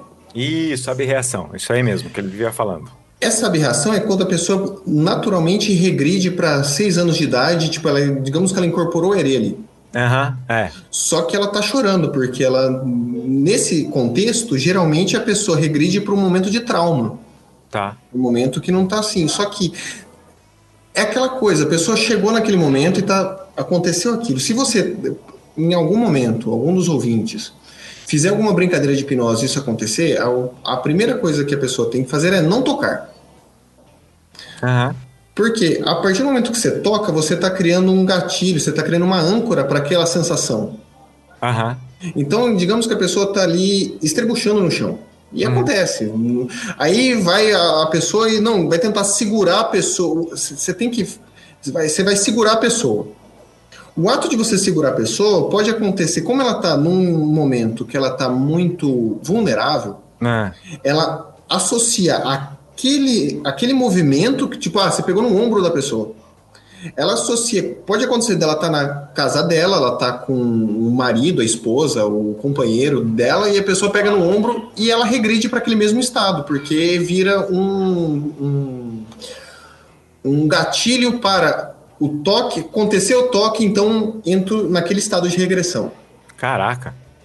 Isso acontece, aí tem meios, aí por isso que você tem que sempre que estudar com pessoas que são idôneas, você tem que sempre ver. Ah, você quer. Como que você sabe que a pessoa é idônea? Hoje em dia com a internet é literalmente teu sucesso é tua prova. Verdade. Então você vai pesquisar o cara, você vai ver a rede social. Tipo, quem que hoje. Você vai num médico, você vai. É mais. Não importa se o médico ele tem mil. Sabe, foi, fez mil cursos, fez um monte de coisa.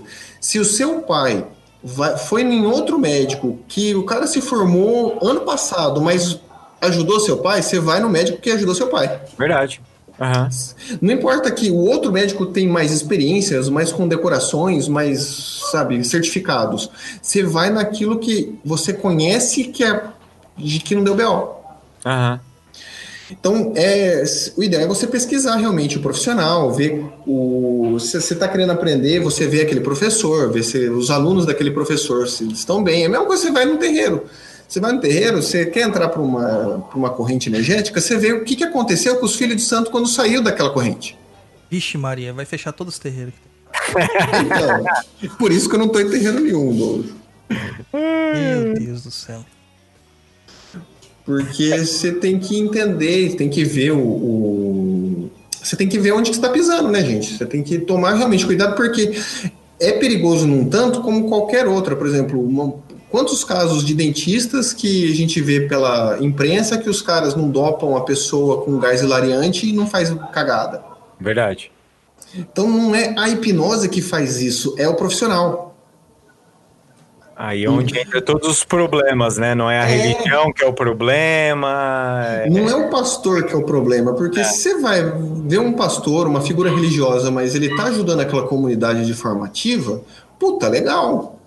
Agora você vê o cara que só quer explorar o- os filhos santos, só quer utilizar de, dessas ferramentas é, hipnóticas para, sabe, facilitar a- a- a- o lançamento dele como popstar, Uhum. Hum. Cuidado, hein? Acontece, gente. Tipo, o cara, imagina você, você, você liga a TV num canal evangélico, não vou dizer o canal para a gente não tomar strike. Você liga a TV num canal evangélico, vê os caras lá com. E Como é que funciona a hipnose num- nesse contexto? Isso, vamos começar a parte legal agora. Douglas, tem vinheta? É, senta que lá vem a hipnose. Não, esse aqui, ó. Vamos botar a mão no vespeiro. Ah, não fizemos. Vamos lá. O que, que a gente pode falar então, ô Paulo? Eu vou só deixar aqui, né? Mais bonitinho o negócio. Da- como que funciona então a hipnose em entretenimentos, centros místicos, religiosos e coisas do tipo? Vamos lá. Agora que a gente pode começar a conversar sobre isso. Depende do contexto. Tá. Porque se você vai num contexto onde é religioso, você está esperando ter. Você vai na ayahuasca. Certo. Você fica triste se você não tiver, se você não vomitar e não ter um contexto religioso, um contexto transformador. Se você tem uma bad trip, você acha que foi ruim. É. Se você vai num, num terapeuta ou se você vai num contexto de entretenimento e aquilo que você foi não acontece, você fica triste. Isso.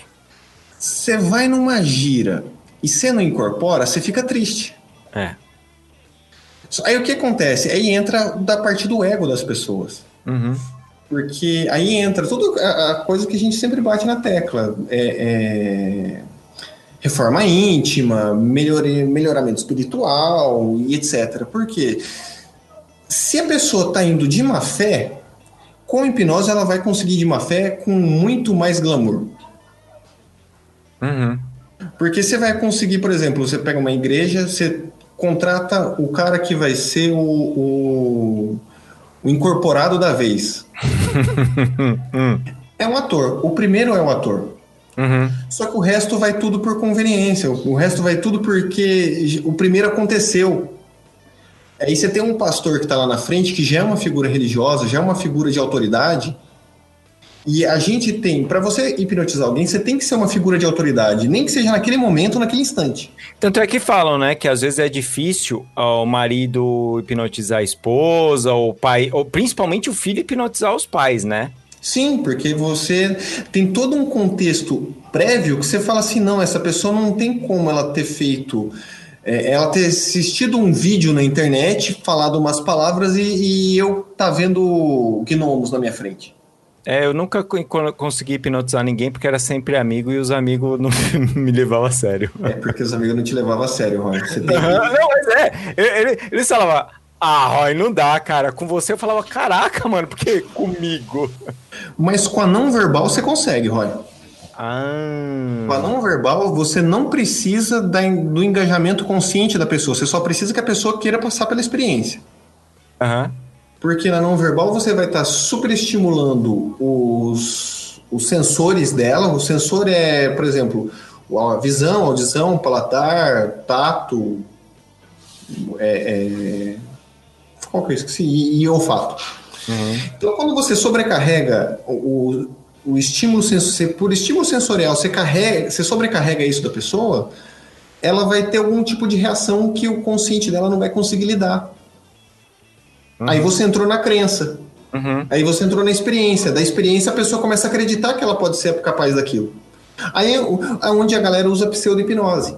Hum, certo. Por quê? Pseudo-hipnose. Isso é uma coisa que dá pra vocês testarem aí de boa, tranquilo. Tipo, fecha o olho e imagina que tem uma maçã na cabeça.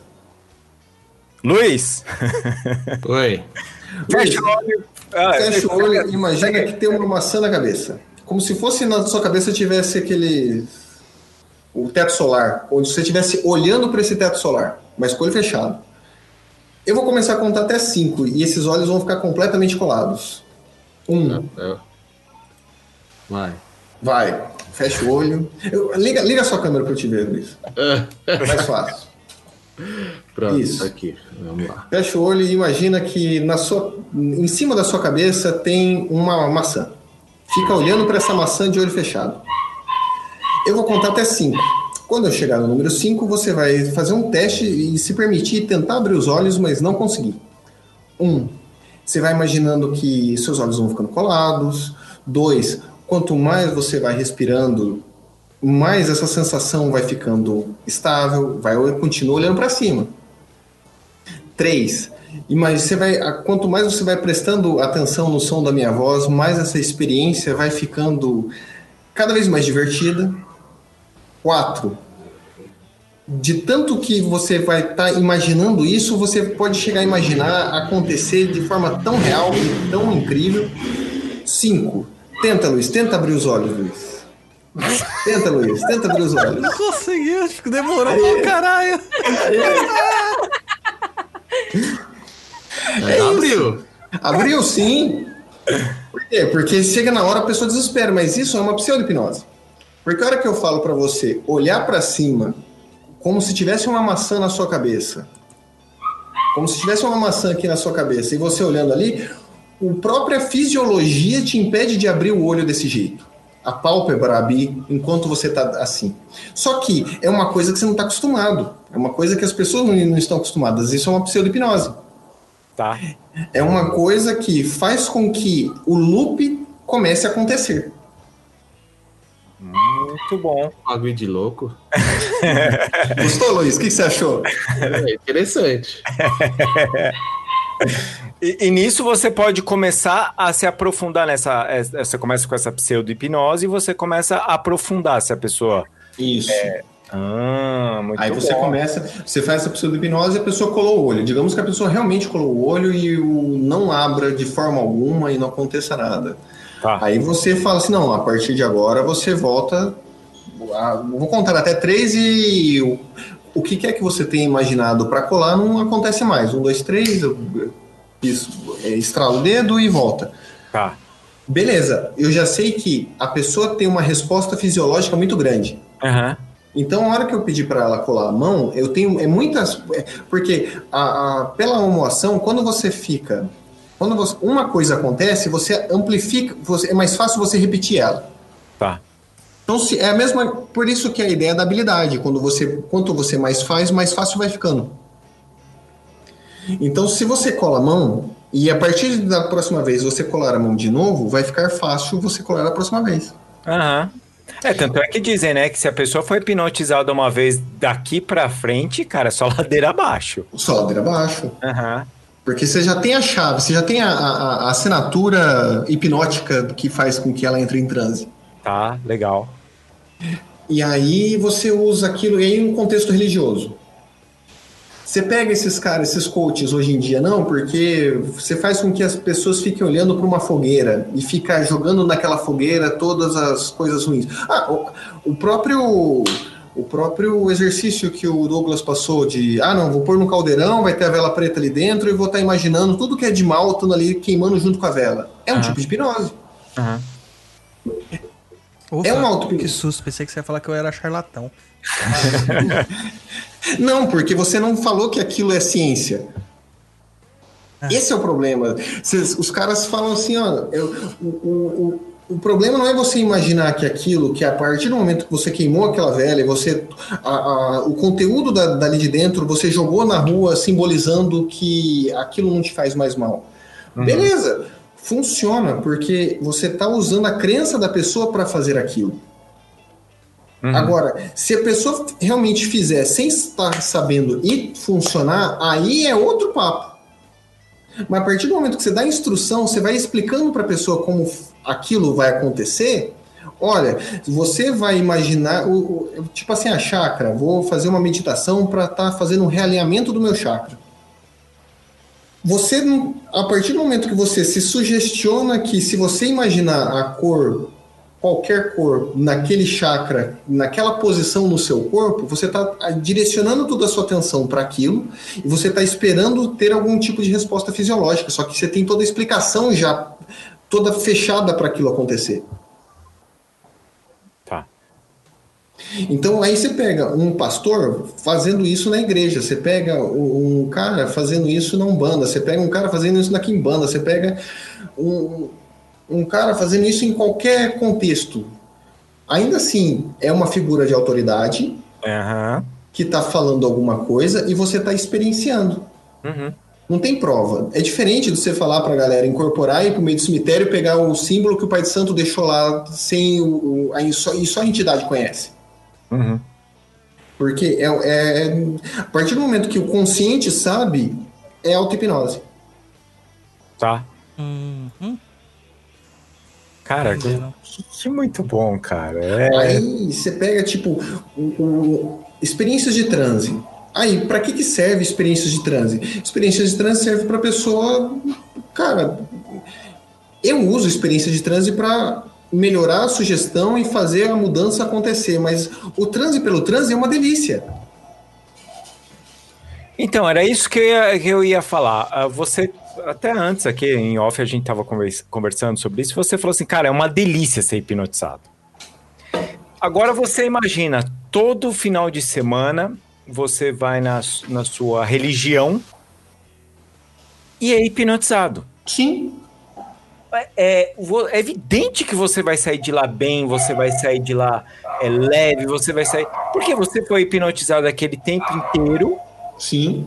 pra, pra, pra, pra ter aquela, aquela, aquela força de vontade, aquele ânimo, e quando você sai, você sai bem.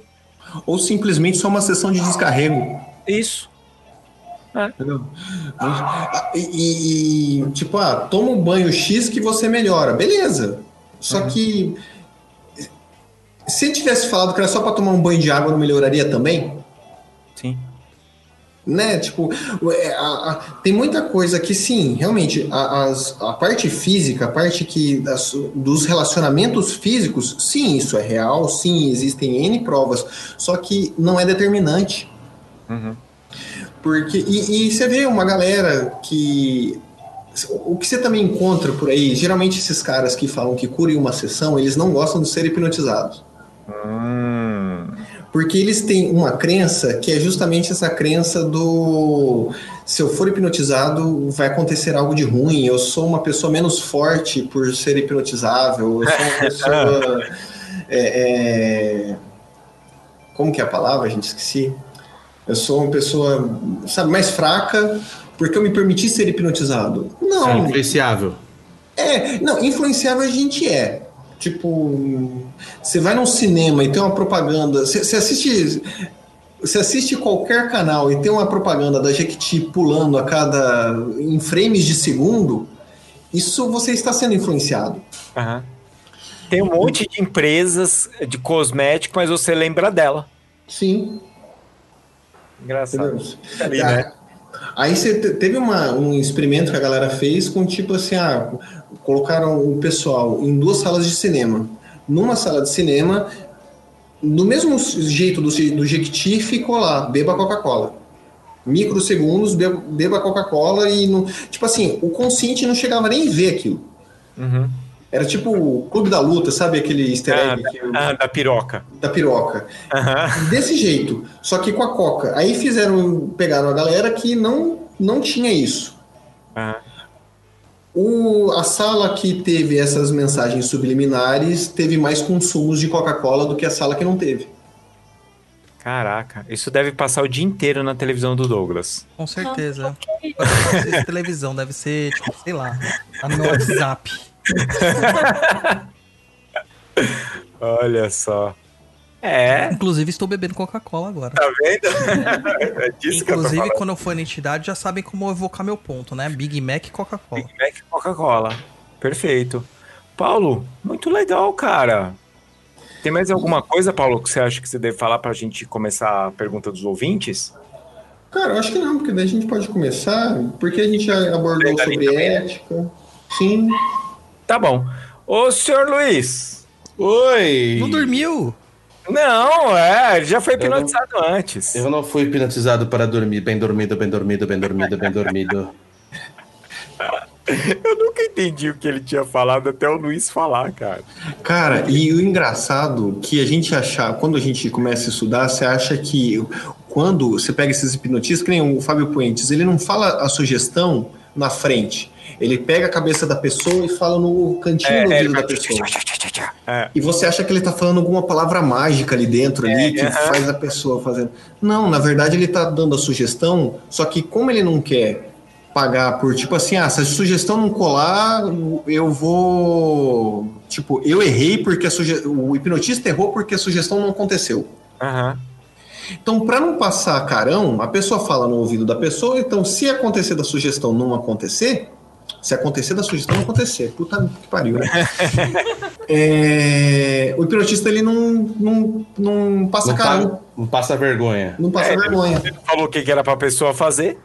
Ele falou que era pra pessoa fazer, a pessoa não fez, então tudo, só a pessoa que não que sabe. Os É. amiguinhos em voltas não sabem. E Quer dizer que No- o Paulo é o Mr. M dos hipnotistas agora, entregando todo mundo.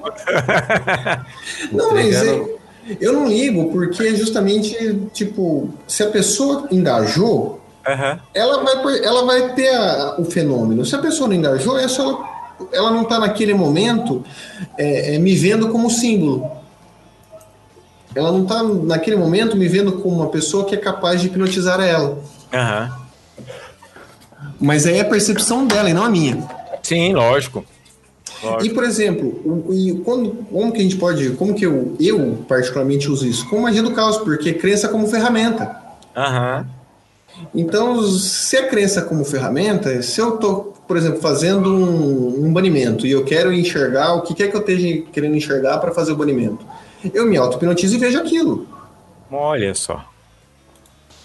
Por quê? Porque eu eu uso isso ao meu favor, eu uso isso para você facilitar. Ah, Paulo, mas você está vendo e não é verdade, você está mistificando. Sim, mas eu estou preocupado com, com o resultado, não estou preocupado com o meio. Obrigado, Paulo. Obrigado. Esse é o medo da galera, sabe? Tipo, ah, mas esse aqui eu tô, tô, tô mistificando, tô isso, tô aqui. Cara, o importante é o resultado ali. Sim. Muito bom. Ô, senhor Luiz, Oi, podemos dar início às perguntas? podemos. Então vamos lá. Primeira pergunta do dia é do senhor Marcos Aurélio 21. Primeiro, parabéns pelo ótimo conteúdo. Vocês são demais, inclusive o Japa. Obrigado, Marcos. Uhul! Eu acho que não tava isso aí, não, na, na pergunta dele, Não tava também não, É. ô, Douglas. Acho que ele tá acabou de bom. incluir. Eu, alter- eu alterei aqui a pauta. Vamos lá. Posso melhorar o transe mediúnico com a auto-hipnose? Obrigado e saravá a todos. Pode, pode sim. Finge até acontecer. Uma, é, é tipo, para você se auto-hipnotizar, você tem que praticar. Você se pratica entrando em auto-hipnose e fazendo meditação. Uhum. Ô, ô, ô, ô, Paulo, só trazendo aqui um assunto, é, eu vejo alguns hipnólogos, vi alguns falando sobre hipnose para conseguir fazer sonhos lúcidos, Sim.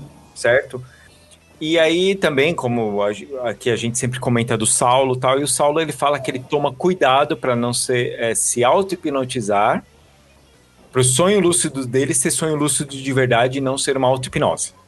Cara, eu, eu discordo. Eu, eu respeito muito o Saulo, mas eu não vejo diferença. Ah, é mesmo? Eu não vejo diferença. Do, tipo, é, não tem como você medir. Como é que você mede se você está tendo uma viagem astral ou se está tendo uma projeção?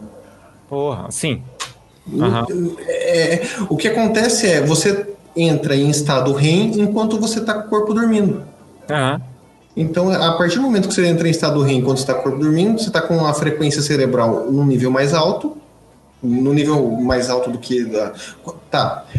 A gente está todos os dias, nossa frequência cerebral, a gente está em estado beta. Então, em nossa frequência cerebral é entre mais do que 14, 14 MHz. Você vai dormir, você automaticamente muda de estado. Você entra em alfa e a hora que você dorme, você entra em teta, em delta e etc. Uhum.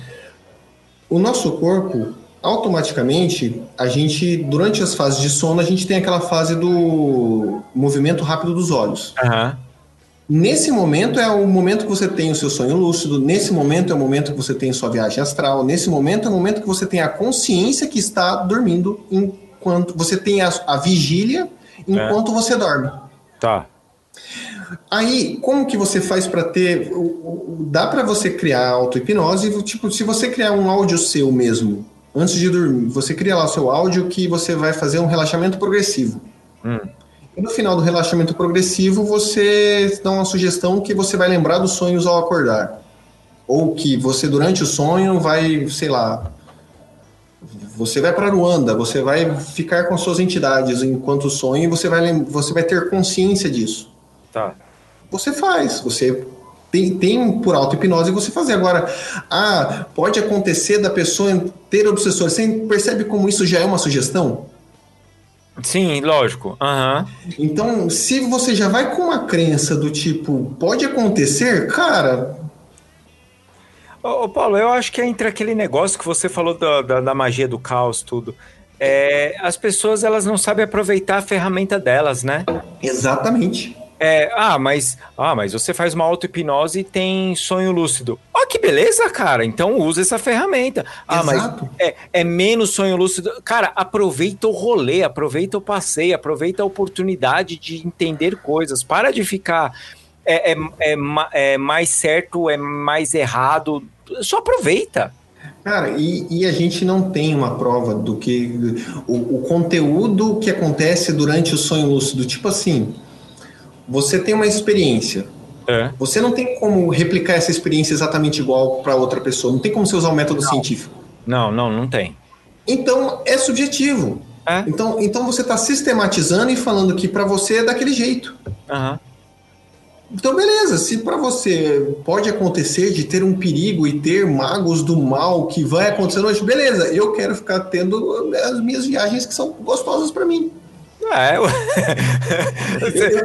eu quero viajar em lugar gostoso, uai. É, eu, eu quero, tá ligado? Tipo, A e- experiência é gostosa, uai. E outra, sobre sonho lúcido, gente, leiam O Oráculo da Noite, Siddhartha Ribeiro.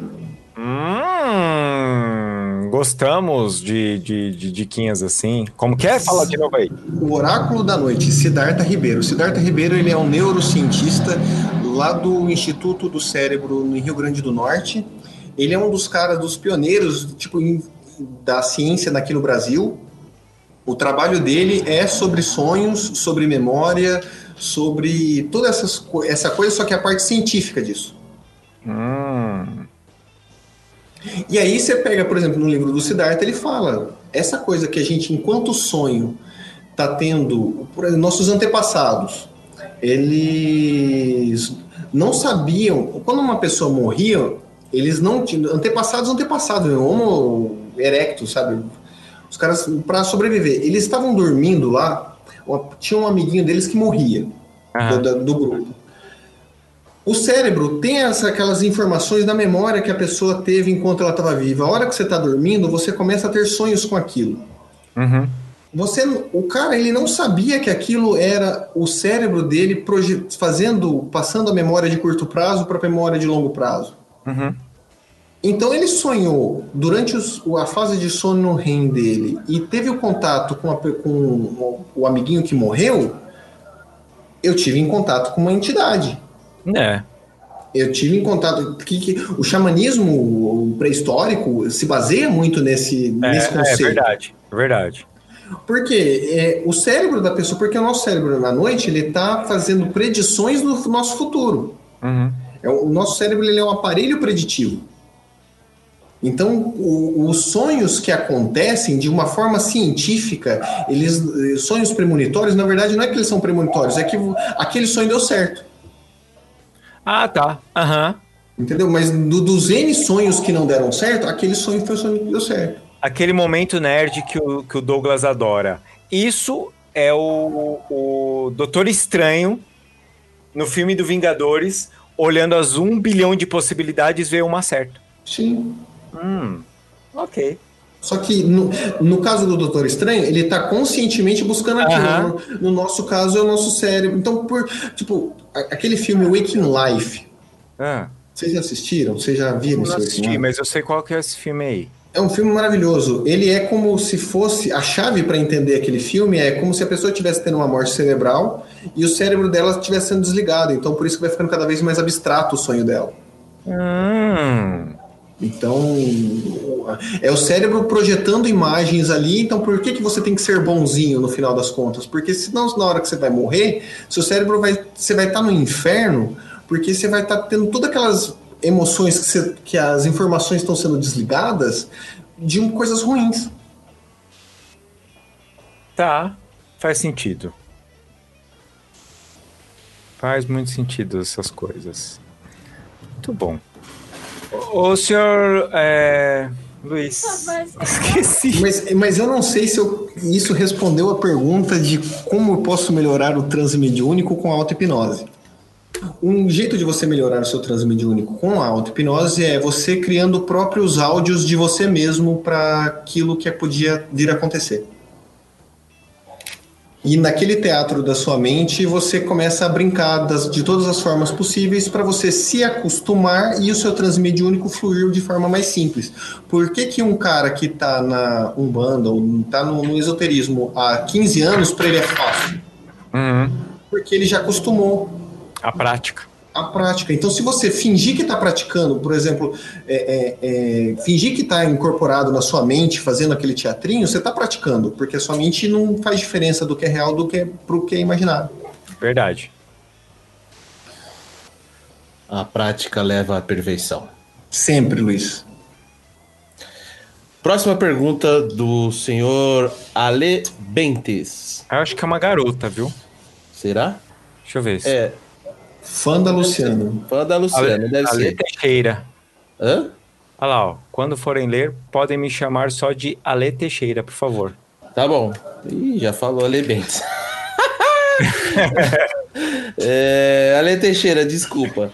É, as técnicas de controle de mente e manifestação de intenções com visualização do intento através de meditação, abre parênteses, tipo os teta, teta healing, acho que é isso, terapia multidimensional, projeção da consciência, etc., fecha parênteses, poderiam ser considerados auto-hipnose? Hashtag fã da Luciana. ah, bonitinho. Sim, tu- tudo que tem sugestão de alguma forma, eu, eu encaro como auto-hipnose. Se você, se para aquilo acontecer, você teve que de alguma forma ser instruído, é uma auto-hipnose. Então, o Theta Healing, que os caras. Tipo, terapia multidimensional já entra na, na parte quântica. Daí a gente já. hum, já dá risada. Mas. É, é, é- é complicar uma coisa que podia ser simples, é complicar uma coisa que pode ser fácil. Aham. Então, tipo, você pega aquele sleep talking, cara. Pessoas que querem aprender línguas novas com, com auto-hipnose no travesseiro, não vai fazer nada. Ah, para, Paulo. Aprenda inglês dormindo. Não, não existe, não tem como. Seu cérebro. Você, você precisa criar novas conexões neurais para aquilo acontecer de forma consciente. Enquanto você está dormindo, o máximo que vai fazer é você ficar mais familiarizado com a língua. E atrapalhar seu sono. E atrapalhar seu sono. É. Mas, então sim, pode ser considerado como auto-hipnose. Então, aqueles cursos que aprendem inglês dormindo é tudo fake, hein? Toma cuidado. Se quiser, manda dinheiro pra mim então, gente. É mais fácil. né? Pra fazer melhor uso. Vou fazer melhor uso. Próxima pergunta do Kleber Underline Teixeira 2603. Poderiam falar sobre o uso não ético das técnicas de hipnose nas religiões, principalmente, abre aspas, igrejas, fecha aspas, caça-níqueis? Kleber Teixeira. A gente falou bastante, mas é, just- é a ideia dos caras usarem do, da, da- do poder de autoridade que eles têm para uma forma ruim, para uma forma que não vai trazer melhorias para a comunidade que ele se encontra. Então, se o pastor tá com um carrão e você tá se fudendo, você desculpa, mas tá na igreja errada, meu amigo. Uhum. Que era pra estar todo mundo com carrão ou to- todo mundo com carro fudido. É, era pra tá, em vez de estar todo mundo com carrão, era pra ter um monte de casa. Verdade.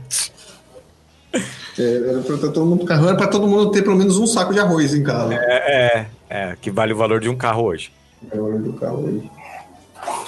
É, Tier.alex. Primeiramente. Luiz, Oi. lá embaixo tá escrito Alex Martins. É, então, vou fazer o quê? Os caras que não Luiz. lê pauta, mano. É, ô, ô, Luiz, as pessoas. Não, quem agora- montou a, quem montou a pauta é quem tá errado, não sou eu. Tio, calma, filho. Não fica nervoso, não, amor. Todo mundo te ama. Beijo no Quem? coração. Quem que montou a pauta? Sabe por que o Luiz tá assim, bélico, cara? Porque Ah. eles dormiram, foi viajar, dormiram no mesmo quarto, mas não rolou, entendeu? E aí, mano? Dormiu de calça jeans. É, então, entendeu? Daí o Luiz ficou assim, ó. Saco duro, dormiu de calça jeans e o negócio fica difícil. hein? Mas, ô, ô, Luiz, calma. Eu, Luiz, eu não estou te atacando, tá? Calma. É, é que a, a gente pediu, Luiz, que as pessoas colocassem nos Instagram o nome delas. Pra gente não ficar falando o nome bizarro delas. É só por isso, viu, Luiz? Mas a gente te ama. Vamos dormir de calça jeans também com você. Vamos fazer um dry humping com você, Luiz. Continuando, tier.alex. Primeiramente, parabéns pelo trabalho. Acompanho vocês desde o início. Gostaria de saber se existe alguma técnica ou exercício que podias aplicar ao nosso dia a dia para nos mantermos protegidos e termos nossa mente controlada, seja de forma direta ou indireta.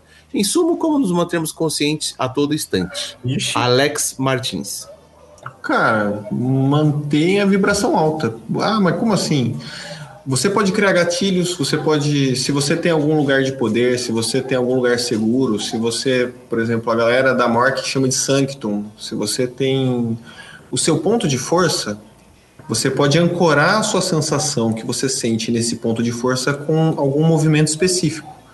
Por exemplo, fazer figas, por exemplo, tocar na testa, por exemplo, qualquer coisa, porque você está ancorando, entendeu? Você está pegando, ah, quando eu me sentir do jeito X, ao tocar, eu, eu vou me sentir exatamente assim. Uhum. Então, se você está durante a gira, durante uma manifestação, e você faz sempre aquele movimento, vai acontecer de chegar ao ponto. É Pavlov mesmo, gente. É, a gente é cachorrinho mesmo. Vai chegar ao ponto que, a partir do momento que você faz aquele movimento, você dispara aquela sensação. Então você tá lá no- na fila do banco, tá chato pra caramba, você quer se sentir bem. Você faz aquele movimento que você faz a... Igual o caboclo no banco. Pode acontecer. Tá tudo certo. Pode tomar um tiro? Pode, mano. Pode. Não dá ideia, gente. Não dá ideia. Ai, meu Deus. Eu tô vendo. Supostamente você vai num banco, tá chato. Tá chato e você quer deixar as coisas divertidas. Você faz, bate no peito assim, ó. Ó, três vezes. Bate no peito forte e grita. É, não, saudação pro algum. Você bate no, no, no, no- no peito. Cara, quando- cada vez que você sauda algum, você tá ancorando aquela sensação. É. Por quê? Porque você tá naquele momento, então só que você tum ali bateu, que é o que a galera de, de que é bélica usa, porque eles estão querendo pegar o sentimento e ficar o mais agressivo possível. Verdade. Achei que era só pra deixar uns hematoma em mim mesmo, mas tranquilo. Não, é, é, é, é para você acostumar direito. Você ainda não acostumou direito ainda. É, 30 e quase 40 anos de macumba e não acostumei ainda. E tem gente que ainda vem assim e me pergunta: quando que eu vou aprender isso? Eu falei, cara, nunca. Se eu não aprendi, como que eu vou falar quando você vai aprender? Nunca, cara, nunca. Porque nesse momento a entidade, aí já entra achismo meu, isso aí já é opinião minha e eu posso estar completamente errado. Eu acredito que as entidades sabem disso, lógico sabem, mas é, usam isso a favor deles também. Uhum, faz sentido. Então, por exemplo, a partir do momento que você, que a pessoa faz o ponto riscado da entidade, que o que faz lá a escrita automática do ponto riscado, beleza, até aquele momento ela não sabia, mas a partir daquele momento aquele ponto riscado fica ancorado. E se você faz do jeito certinho, a, a, a pessoa não, não ressignifica aquilo de uma forma ruim. Aham. Então, e acaba, você acaba ancorando a- o, aquele significado, signi- a- aquele ponto riscado significa aquilo. Ah, mas o porquê, a- o símbolo, não interessa. É uma chave e aquela chave não importa o jeito que o dente daquela chave está sendo feito. O que importa é que aquela é a chave. Uhum. Muito bom. Podemos ler a próxima pergunta? Pode. Lê o nome aí pra mim então, Roy. Daniel Knoxville. Ah, esse é o nome dele? É.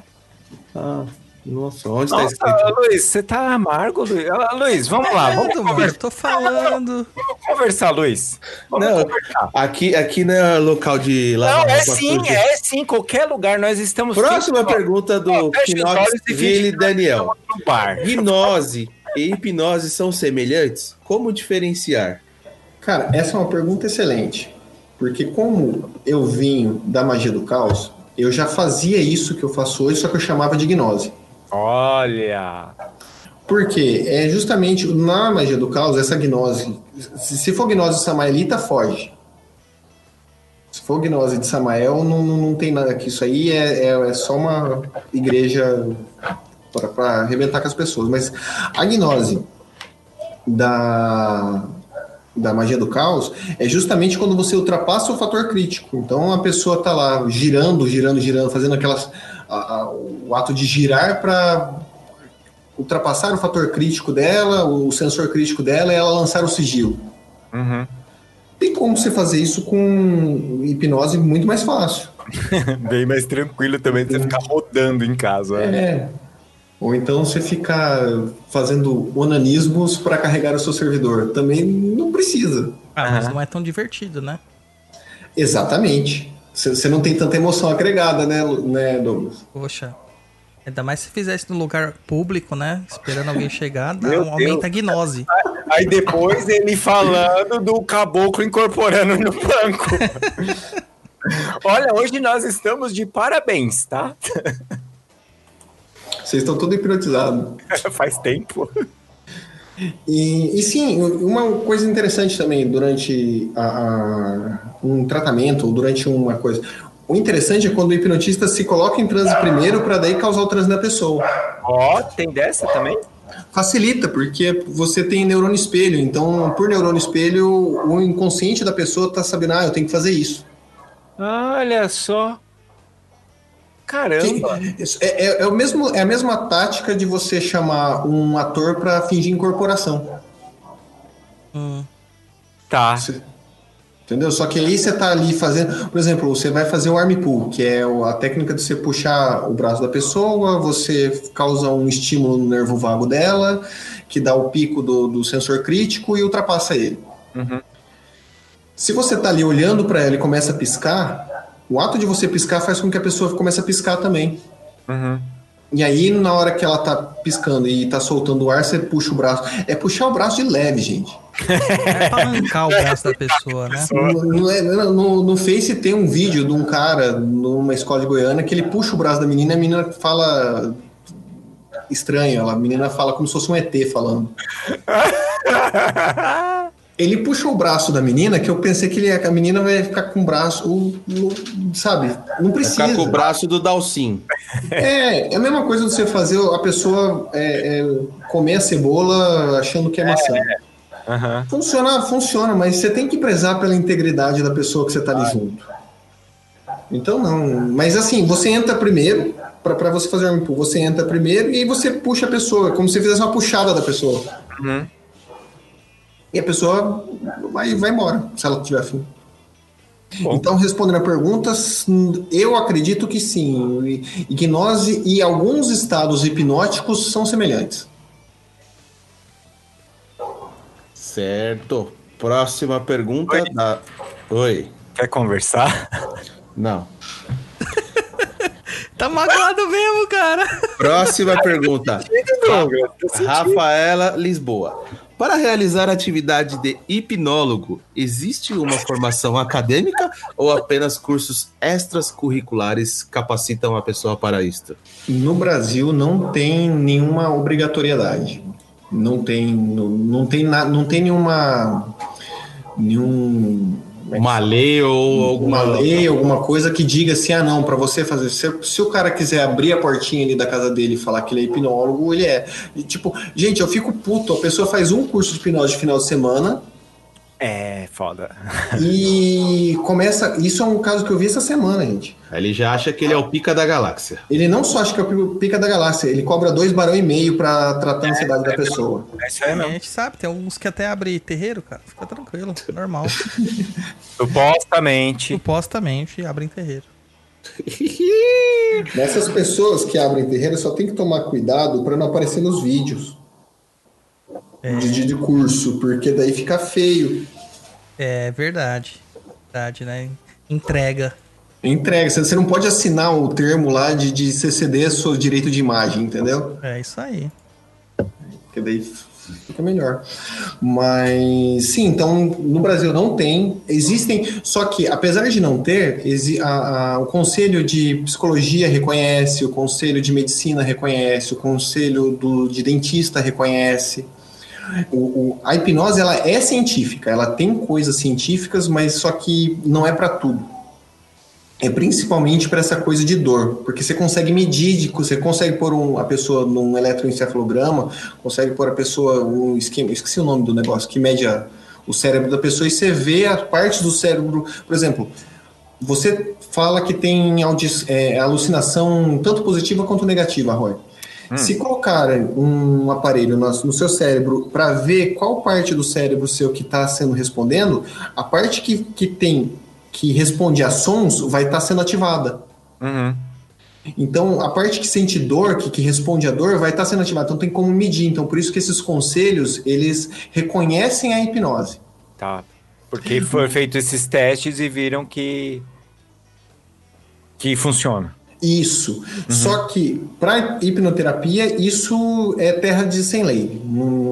Vai ter o cara que vai ter a galera que é focada em regressão. Regressão, regressão não tem provas que o conteúdo que você teve do- da visão é real. Aham. Só que tem galera que leva na literalidade. É. Que aí começa a falar que você viu isso, que você fez aquilo, que você fez aquele outro, e tem que tomar muito cuidado com esses charlatões. Aí entra as asso- associações. Aí, por exemplo, no Brasil tem a SBH, que é a Sociedade Brasileira de Hipnose, tem a Associação Brasileira de Hipnose, que são que é, que é do Roberto, que também é gente boa pra caramba e, e é sério, é íntegro. Só que tem que pesquisar. Uhum. Mas não, não para você ser considerado hipnoterapeuta é só você vestir a capa do mago e falar eu sou hipnoterapeuta. E já era. E já próxima, era. per- próxima pergunta. Mariana Favoreto. Existe algum tipo de pessoa que não dá para hipnotizar? Exemplo, alguém muito ansioso, muito hiperativo, muito agitado e por aí vai. Existem momentos que as pessoas não são hipnotizáveis. Mas não que não existam pessoas não hipnotizáveis. Todo mundo é hipnotizável, só que não, não é sempre. Tipo. Ah, você vê a, a galera fazendo uso de, de gatilho mental na internet hoje. A partir do momento que você alguém te promete um curso que vai te resolver X e que se você não comprar aquele curso, se você não aproveitar e não comprar aquele curso até o final do dia, você vai perder. Eu precisava Você- aprender isso.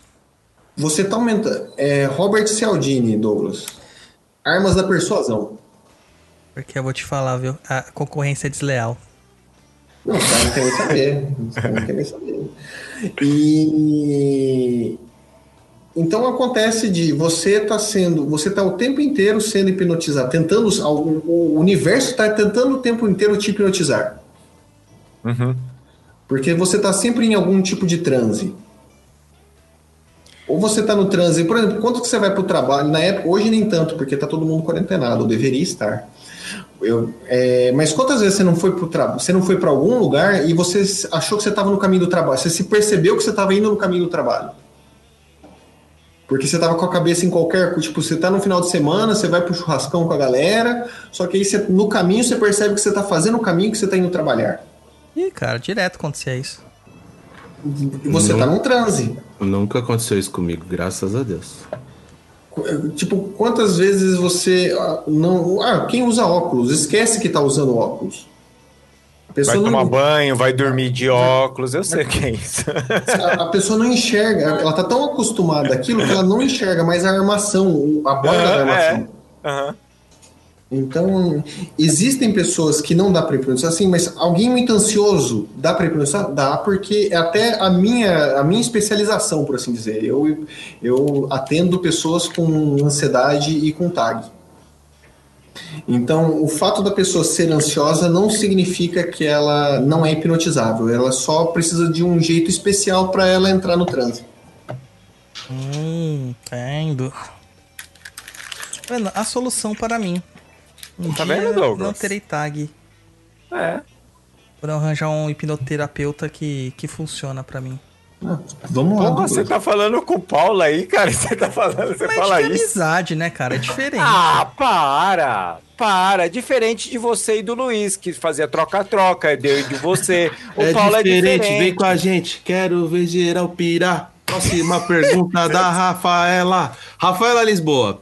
Qualquer Meu pessoa Deus. estar apta a ser hipnóloga ou existe mais de um tipo de pessoas que tem mais facilidade em induzir esse tipo de prática? Existem pessoas que têm mais facilidade pelo fato da pessoa conseguir ter uma cuidade visual mais forte, mas é algo que é praticável. Hum, Então, por exemplo, pessoas que. Sabe, sabe quando você sabe que a pessoa está mentindo, mas você não sabe o porquê? Tá. Na, ver- na verdade, o que acontece? Quando é aquela ideia da nossa mente consciente e nossa, nossa mente inconsciente. Quando você vai fazer, por exemplo, uma conta, você está usando a, sua parte, você está usando todos os seus sete slots para você fazer a conta 1525 vezes 347. Tá porra. Agora, quando o você Roy já enxerga. bugou, já falou de conta, o Roy buga. Você falou de conta, eu já fui pra Nárnia. Eu já parei de prestar atenção. Quando você enxerga o rosto de alguém, que você lembra naquela fração de segundo o rosto de alguém, é o seu inconsciente que acessou aquela memória. De lembrar. Então, quando você tem pistas não verbais, você tem como ficar mais craque naquilo. Então, se a pessoa, você começa a, a- a- aquilo fica comum para você. Então, você sabe que certos tipos de respiração, você começa a reconhecer os, a, a- a constelação hipnótica na pessoa. O que, que é constelação hipnótica? Por exemplo, normalmente quando as pessoas estão em transe profundo, acontece o que aconteceu com o Celso Portioli no caso do Pyong. Isso. A pessoa fica com o rosto, o sangue da pessoa fica, vai pro, pro, pro coração, vai pro meio do corpo, vai pra mão, porque a mão da pessoa fica suada. Então, a- o rosto fica mais branco, a- as pálpebras podem ter, você ficar vendo a esclera do, do olho da pessoa, então a pessoa fica daquele jeito de, de ficar com o globo ocular virado para dentro do cérebro, você fica vendo a esclera dela. Como se fosse incorporado. Exato. Exato. Você- por isso que eu falo, você estar incorporado, você está hipnotizado. Só que você, a, a sua consciência não está mais participando daquele, daquele instante. Você Tá, está tá. deixando o seu inconsciente. Por isso que eu falo que a partir do momento que você teve uma desassociação, Uhum. o ato do- do- da entidade aco- acoplar, você dissociou. Tá. Aí tem cada pessoa en- enxerga essa dissociação de uma forma diferente. Tem gente que quando dissocia dissocia, dissocia do caboclo, ela, a pessoa se vê na floresta do caboclo dela. Uhum. A pessoa que desassocia, ela se enxerga. Tem pessoas que se enxergam como se estivesse vendo do lado de fora do corpo É, dela ali, aham. naquele instante. Mas é um tipo de dissociação. Tá. Próxima pergunta do Adriano Oliveira. É, quais os cuidados ao procurar um hipnoterapeuta? É mais como é os mesmos cuidados que você tem a procurar um médico. Então, é porque você vai procurar alguém que você tenha confiança, você tem que buscar referência, mas, ah, digamos que na sua cidade tem alguém que está fazendo hipnose de rua. Nesse caso, não tem problema. É, Por porque ali é uma diversão ali, não é um tratamento, né? O contexto dali é um contexto de, de não eu não vou estar lidando com as minhas partes ruins eu não vou estar lidando com as minhas coisas só- e ali cê- a ideia é se divertir e como que hipnoterapeutas de rua fazem? Você quer ter uma experiência incrível? Você quer ver como que a sua mente pode produzir coisas que você nunca imaginou antes? Então você já começa o, o pré-toque o, o- o enquadramento da coisa como um todo é tipo assim você vai ter uma experiência incrível e a partir daquilo, você vai ter agora. se- como é na rua, se você não tiver uma experiência incrível, se não acontecer, beleza, você vai embora e toca a sua vida. Uhum. Agora, se você está indo procurar um hipnoterapeuta, você está indo procurar por um caso de terapia. Nesse caso de terapia, porque a hipnose em si é uma ferramenta. Não tem, eu não estou tratando com hipnose a pessoa. Eu estou tratando com ferramentas da psicologia e usando a hipnose para potencializar isso. Eu estou usando, por exemplo, do humanismo, estou usando de, de, é, é, análise do comportamento para fazer com que aquele comportamento dela fazer análise funcional e nos momentos chave, ó, você vai estar em transe e nesse instante você vai ter mais recursos para lidar com aquela situação. Mas o cuidado é o mesmo cuidado que você tem para quando você vai num médico. Ah, Paulo, mas eu não vou, eu não tenho cuidado nenhum. Então. Você tem que se lascar. Exato. Próxima pergunta da Rafaela Lisboa. Hipnose pode ser usado como um tipo de terapia para auxiliar tratamentos psíquicos? Até então só tinha conhecimento sobre a existência da prática como show ou apresentação mesmo. Pode, respondeu aí no. no Sim, sim. Tem, tem como sim, como geral- é, são tratamentos auxiliares. Você nunca vai substituir, por exemplo, um psiquiatra. Se a pessoa. Uma coisa que acontece comigo, ah, Paulo, eu quero deixar de tomar remédios. Você vai me ajudar? Eu, eu não. Quem vai deixar você de tomar remédio é o psiquiatra que te receitou aquele remédio. Aham. O que pode acontecer é você conversar com o seu psiquiatra e falar assim: olha, eu já acho que não preciso mais e quero começar a desmamar, mas é o psiquiatra que vai dar a canetada. Uhum. Então, próxima pergunta. O, um biscoito para o Wesley. Esse é o dele. É sensacional. É possível utilizar a hipnose para potencializar meu poder pessoal e crenças para obter resultados melhores na magia? Sim. É, se você quer aumentar seu poder pessoal, é importante você ir atrás de coisas que aumentem carisma. Autores que dão dicas e falem sobre carisma e como que você faz para aumentar o seu carisma e fazer com que as pessoas à sua volta fiquem mais à vontade com você.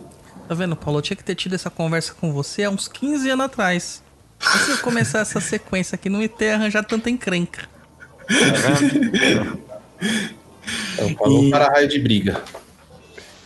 E aí a crença é crença como instrumento e sim, você tem como tudo que você pode utilizar como crença, a hipnose tem como amplificar aquilo. Muito bom. Ô, Luiz, Oi, é uma pergunta. Quantos dias você ficou chateado lá, cara? que eu fiquei chateado com quem?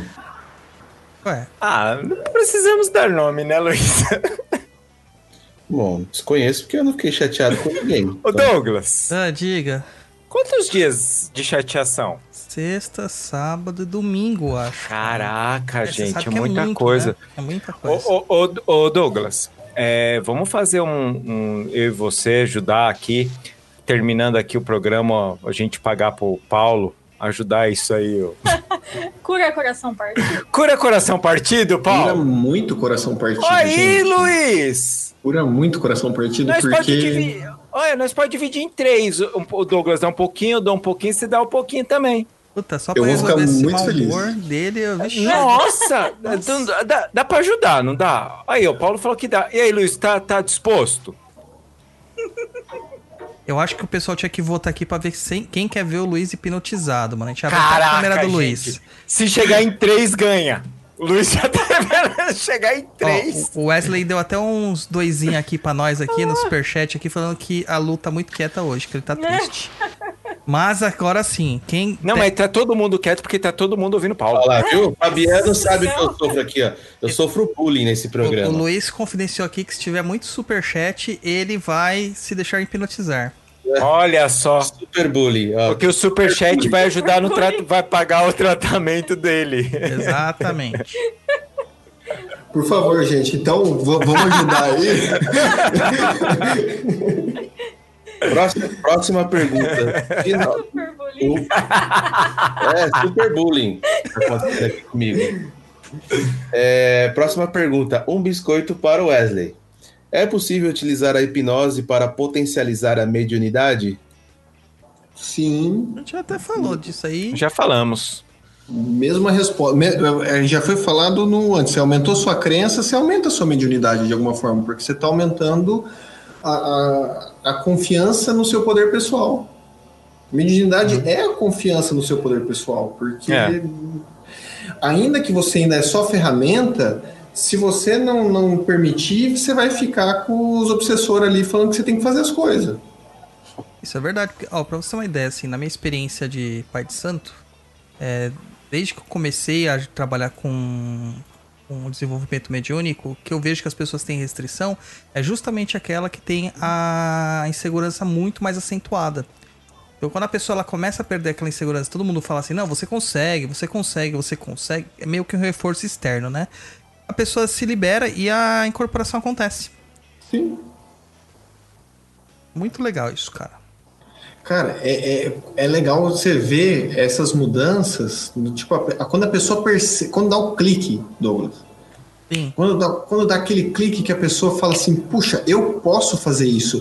Se, num, num- termo cabalístico, é como se tivesse binar, você tem lá a, a, tudo coisa que binar, então a vida da pessoa é aquela coisa, o- o- a crença da pessoa é, é aquele mundo fechado e você fala, faz o caminho do do da, da, da imperatriz, onde você conecta aquilo que a pessoa sabe com aquilo que ela ainda não sabe. Sim. Então, a hora que ela descobre que ela tem potencialidade, é muito gostoso. De ver, de, de, de, sabe, de, de- na sua frente ali. Que, então, quando a pessoa dá esse clique que ela incorpora direito, não é que ela incorporou direito, é porque ela deixou a porra da entidade fazer o que ela, a entidade precisava fazer. Sim, é muito legal isso, cara. Próxima pergunta da Rafaela Lisboa. A prática da hipnose como terapia está diretamente associada a um tipo de vertente específica da psicologia, como a terapia CC, não sei o que é isso, psicanálise, existencialismo e etc., ou está a parte disso? está intermeada nisso. Para você ser um bom terapeuta, você, na minha opinião, você tem que. Não, para você ser um bom terapeuta, ponto. Você tem que ter. Você tem que querer que a pessoa que você está ajudando realmente melhore. É. É humanismo, é Carl Rogers. Aham. Uhum. Entendeu? Você, você tem que querer que. Você tem que ter uma a, atitude posi, é, incondicional positiva. Sempre troco qualquer coisa. Deixa eu ver aqui rapidinho. É, por quê? Porque você, te- você tem que acreditar que a pessoa ali na frente, que o fato da pessoa, sei lá, foi uma viciada a vida inteira, você não pode ter um pré-julgamento. Se você tem um pré-julgamento, você quebra a, a conexão, você quebra o- a confiança que a pessoa tem de que ela pode contar tudo para você. Então, sem ter. é, é, então, ah, a hipnose como terapia está diretamente associada a um tipo de vertente? Não, não está diretamente associada, mas para qualquer terapia você precisa ter humanismo. Você precisa querer ajudar a pessoa na sua frente de uma forma incondicional. Você precisa acreditar que aquela pessoa na sua frente pode melhorar. E, por exemplo, eu atendo muita gente que, ah, eu já passei por um monte de psicólogo e eles não me resolveram. E você não vai me resolver também. é, por isso que os psicólogos também não ajudaram em nada, né, pra ela, né? É, porque não é o caso. Tem psicólogo que os caras são foda. não- não- são pessoas que têm isso e, e usam até da hipnose nisso. Você vê, você, você tem N casos aí de, de psicólogos que usam isso. Aham. Agora, é uma ferramenta. Então, você você pode utilizar da hipnose para potencializar o que quer que você esteja vendo, fazendo ou praticando. A terapia não é diferente. Até porque você pode considerar um- uma terapia em grupo como sendo uma parte de gira. Você, você tem um clube do livro, é uma terapia em grupo. Não tem hipnose, só que tá todo mundo hipnotizado quando lê. A, a Rafaela aqui, ela consertou aqui, que ela, a, o terapia CC, no caso aqui, que ela foi falar é terapia cognitivo-comportamental. Usa, na, na cognitivo comportamental usa muito, porque você aproveita do, do- dos gatilhos que acontecem. Então, como na cognitivo comportamental você mapeia esses gatilhos, então você consegue fortalecer esses gatilhos para eles não acontecerem. Tá. Só que assim, gente, não existe terapia para vida merda. Ai, Luiz! Poxa, Luiz! A gente tá a tentando, sua- Luiz, tá tentando. Olha, Luiz, ó, de verdade, Luiz, a gente tá tentando que as coisas dê certo. Mas sabe, Luiz, tem que melhorar a vida merda, né, Luiz? Sabe? Sair com pessoas que não queiram dormir de calça jeans, tudo isso ajuda, tá, Luiz? Ficar com quem te quer. Olha, Luiz, isso é fundamental. Que ela não vá pra Austrália. Você fala assim, você vai pra Austrália, você tem condição de ir pra Austrália? Nem fica. Fala, beleza, nós vamos aqui dar uns amassos aqui, mas não cria sentimento não, tá, Luiz? Pode ler a próxima pergunta, Luiz. Obrigado, coach, coach romântico, coach amoroso, É motivacional, dá licença. coach romântico. É o- aquele filme Hit. É, Hit, ele Ele é é amoroso. Smith. Ele é o Will Quem Smith. tá te zoando é o Douglas e você posa pra mim. Isso é amor reprimido, sabia, Luiz? Porque é o tipo a mãe que bate no filho e o filho não vê que a mãe faz mal. Aí ele reprime tudo pra mim. Ó, quem tá zoando desde o início? É o senhor Douglas Rainho. Lógico que não. Aí ele vai e me zoa. Caraca, Lógico Luiz, que, que não. feio Você- isso. vocês dois estão de complô aí, filho. Vocês dois e você tá só me ofendendo, Luiz. Luiz, Vocês um é o dois. policial bom, outro é o policial ruim. Eu sou bom. Bom aonde, né? Tá bom. Quem te É conhece que B, bom B, B de bullying. O nosso amigo Biscoito mandou um superchat para o Douglas. Não, pera, pera, pera, não pule, Luiz. Ó, Luiz, você tá sendo sacana. Ele mandou um lá em cima pra você. Sim, mandou. Não tô. Leia. Ih, japonês. Pode não, mano. Vamos lá. Posso, posso ler? Pode, claro. Ah, então tá bom. Luiz, cristal cheiroso e ungido na macumba. Durma.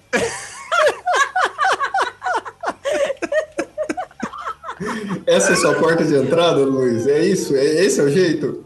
Sei lá, o povo é tudo louco. Meu Deus. Vamos lá ler a próxima pergunta do Biscoito. o estado de Esdaile pode ser associado ao aquele estado que monges budistas ficam quando meditam por dias? O estado de esdeio. O estado de esdeio, ele é dessa parte da não verbal. Só que é só no Brasil que chamam de esdeio, porque o, o marketing, propaganda, um cara aprendeu lá fora e trouxe aqui, e em vez dele chamar que era dele, ele falava isso aqui era, era o esdeio. O esdeio, ele foi um indiano que ele fazia cirurgias com hipnose. Então ele como é que funcionava? Os caras estavam lá guerreando. Tinha que fazer uma, tinha que suturar a perna da pessoa. Com a hipnose eles viram que a quantidade de cirurgias bem-sucedidas era maior. Uhum. Porque eles colocavam, hipnotizavam a pessoa, a pessoa sangrava menos por causa de N coisas que acontecem durante. E aí a taxa de sobrevivência aumentava. Então, se pode ser associado quando fica, cara, eu sei que eu não diria que é Isdale, mas é um estado próprio que os monges ficam. Porque é difícil de você fazer não verbal para monge, para quem é, pratica esse tipo de, de meditação por muito tempo, porque a, a, própria percepção da pessoa, a, a consciência de si que a pessoa tem é muito grande. Então fica pouco espaço para você mexer com o inconsciente dela, entendeu? Fica pouco espaço para você brincar com a atenção dela, porque esse cara do 7 a 9, o monge, ele consegue, ele, ele comprou mais espaços no slot de atenção dele. Mas sim, é, Pode ser associado? Não sei. Eu acho que não, porque é diferente, mas eu acho que são estados diferentes. Só que é como você falar que você fica suado no meio da rua com o sol e fica suado na academia. É suor, mas é suor por motivos diferentes. Hum, muito bom. Próxima pergunta da Rafaela Lisboa. Paulo, como identificar em quais situações de terapia, abre parênteses, dependente da vertente da psicologia praticada, fecha parênteses, a hipnose pode ser aplicada para ajudar o tratamento do indivíduo?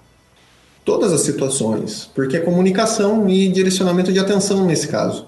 É terapia falada, né? Então, por ser terapia falada, você consegue, no, na própria anamnese, já fazer uma boa parte terapêutica ali, porque se você faz as perguntas da maneira correta, você já consegue associar pessoas, associar pessoas, associar pessoas, associar pessoas, e isso você já está fazendo um trabalho terapêutico ali.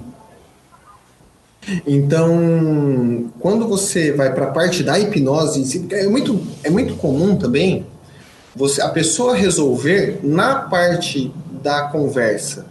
Só que ela não percebe, ela precisa de ter algo para se agarrar, para falar assim, puta, tem um negócio que me fez ter um problema pela vida inteira. Só que agora eu não sinto mais aquilo, aquele desconforto emocional que eu sentia antes. Se era algo que eu podia fazer em qualquer momento em casa, por que, que eu não fiz? Ah, eu não fiz por causa da hipnose. Então a hipnose vira sendo como se fosse um objeto onde a pessoa tem onde se apegar e falar assim, não, eu mudei por causa da hipnose. Então, é isso. Então, hipnose pode ser usada em qualquer momento. Tendo comunicação, você pode usar hipnose. Próxima pergunta do Tiago Oliveira. Então eu consigo me auto-hipnotizar ao acordar para não ter ansiedade durante o dia? Com certeza. Um exercício simples, você fazer aquela meditação de um minuto. Você acordou, tá com taquicardia, tá com o coração na boca, você não sabe o, o que, que é o motivo, o que, que, que engatilha. Se você fizer uma prática meditativa ali por um minuto, dois minutos, tipo, como que funciona? O meta padrão. Você tenta ver aonde que essa ansiedade está no seu corpo. Porque cada. Como a ansiedade é um, é um predicado, é uma nominalização, cada não tem como falar sempre ah, isso significa aquilo. Então, cada, cada ansiedade é um jeito especial. Aí você tenta sentir aonde está no seu corpo. Aí você faz algum exercício. Você pode fazer algum exercício de meditação. Você só ficar prestando respiração no seu, na sua respiração por um minuto. Coloca lá o alarme no seu celular e fica só prestando atenção na sua respiração, no momento presente. Você tem que estar ali completamente presente.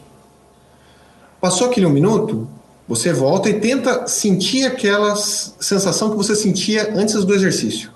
Vai ter diminuindo porque quando você faz esse tipo de meditação, você ativa o seu sistema parasimpático e a, tem a possibilidade de melhora. Seria um desvio de atenção, será isso? Exato. Você fala assim, porque você está falando para o seu corpo, não estou em perigo.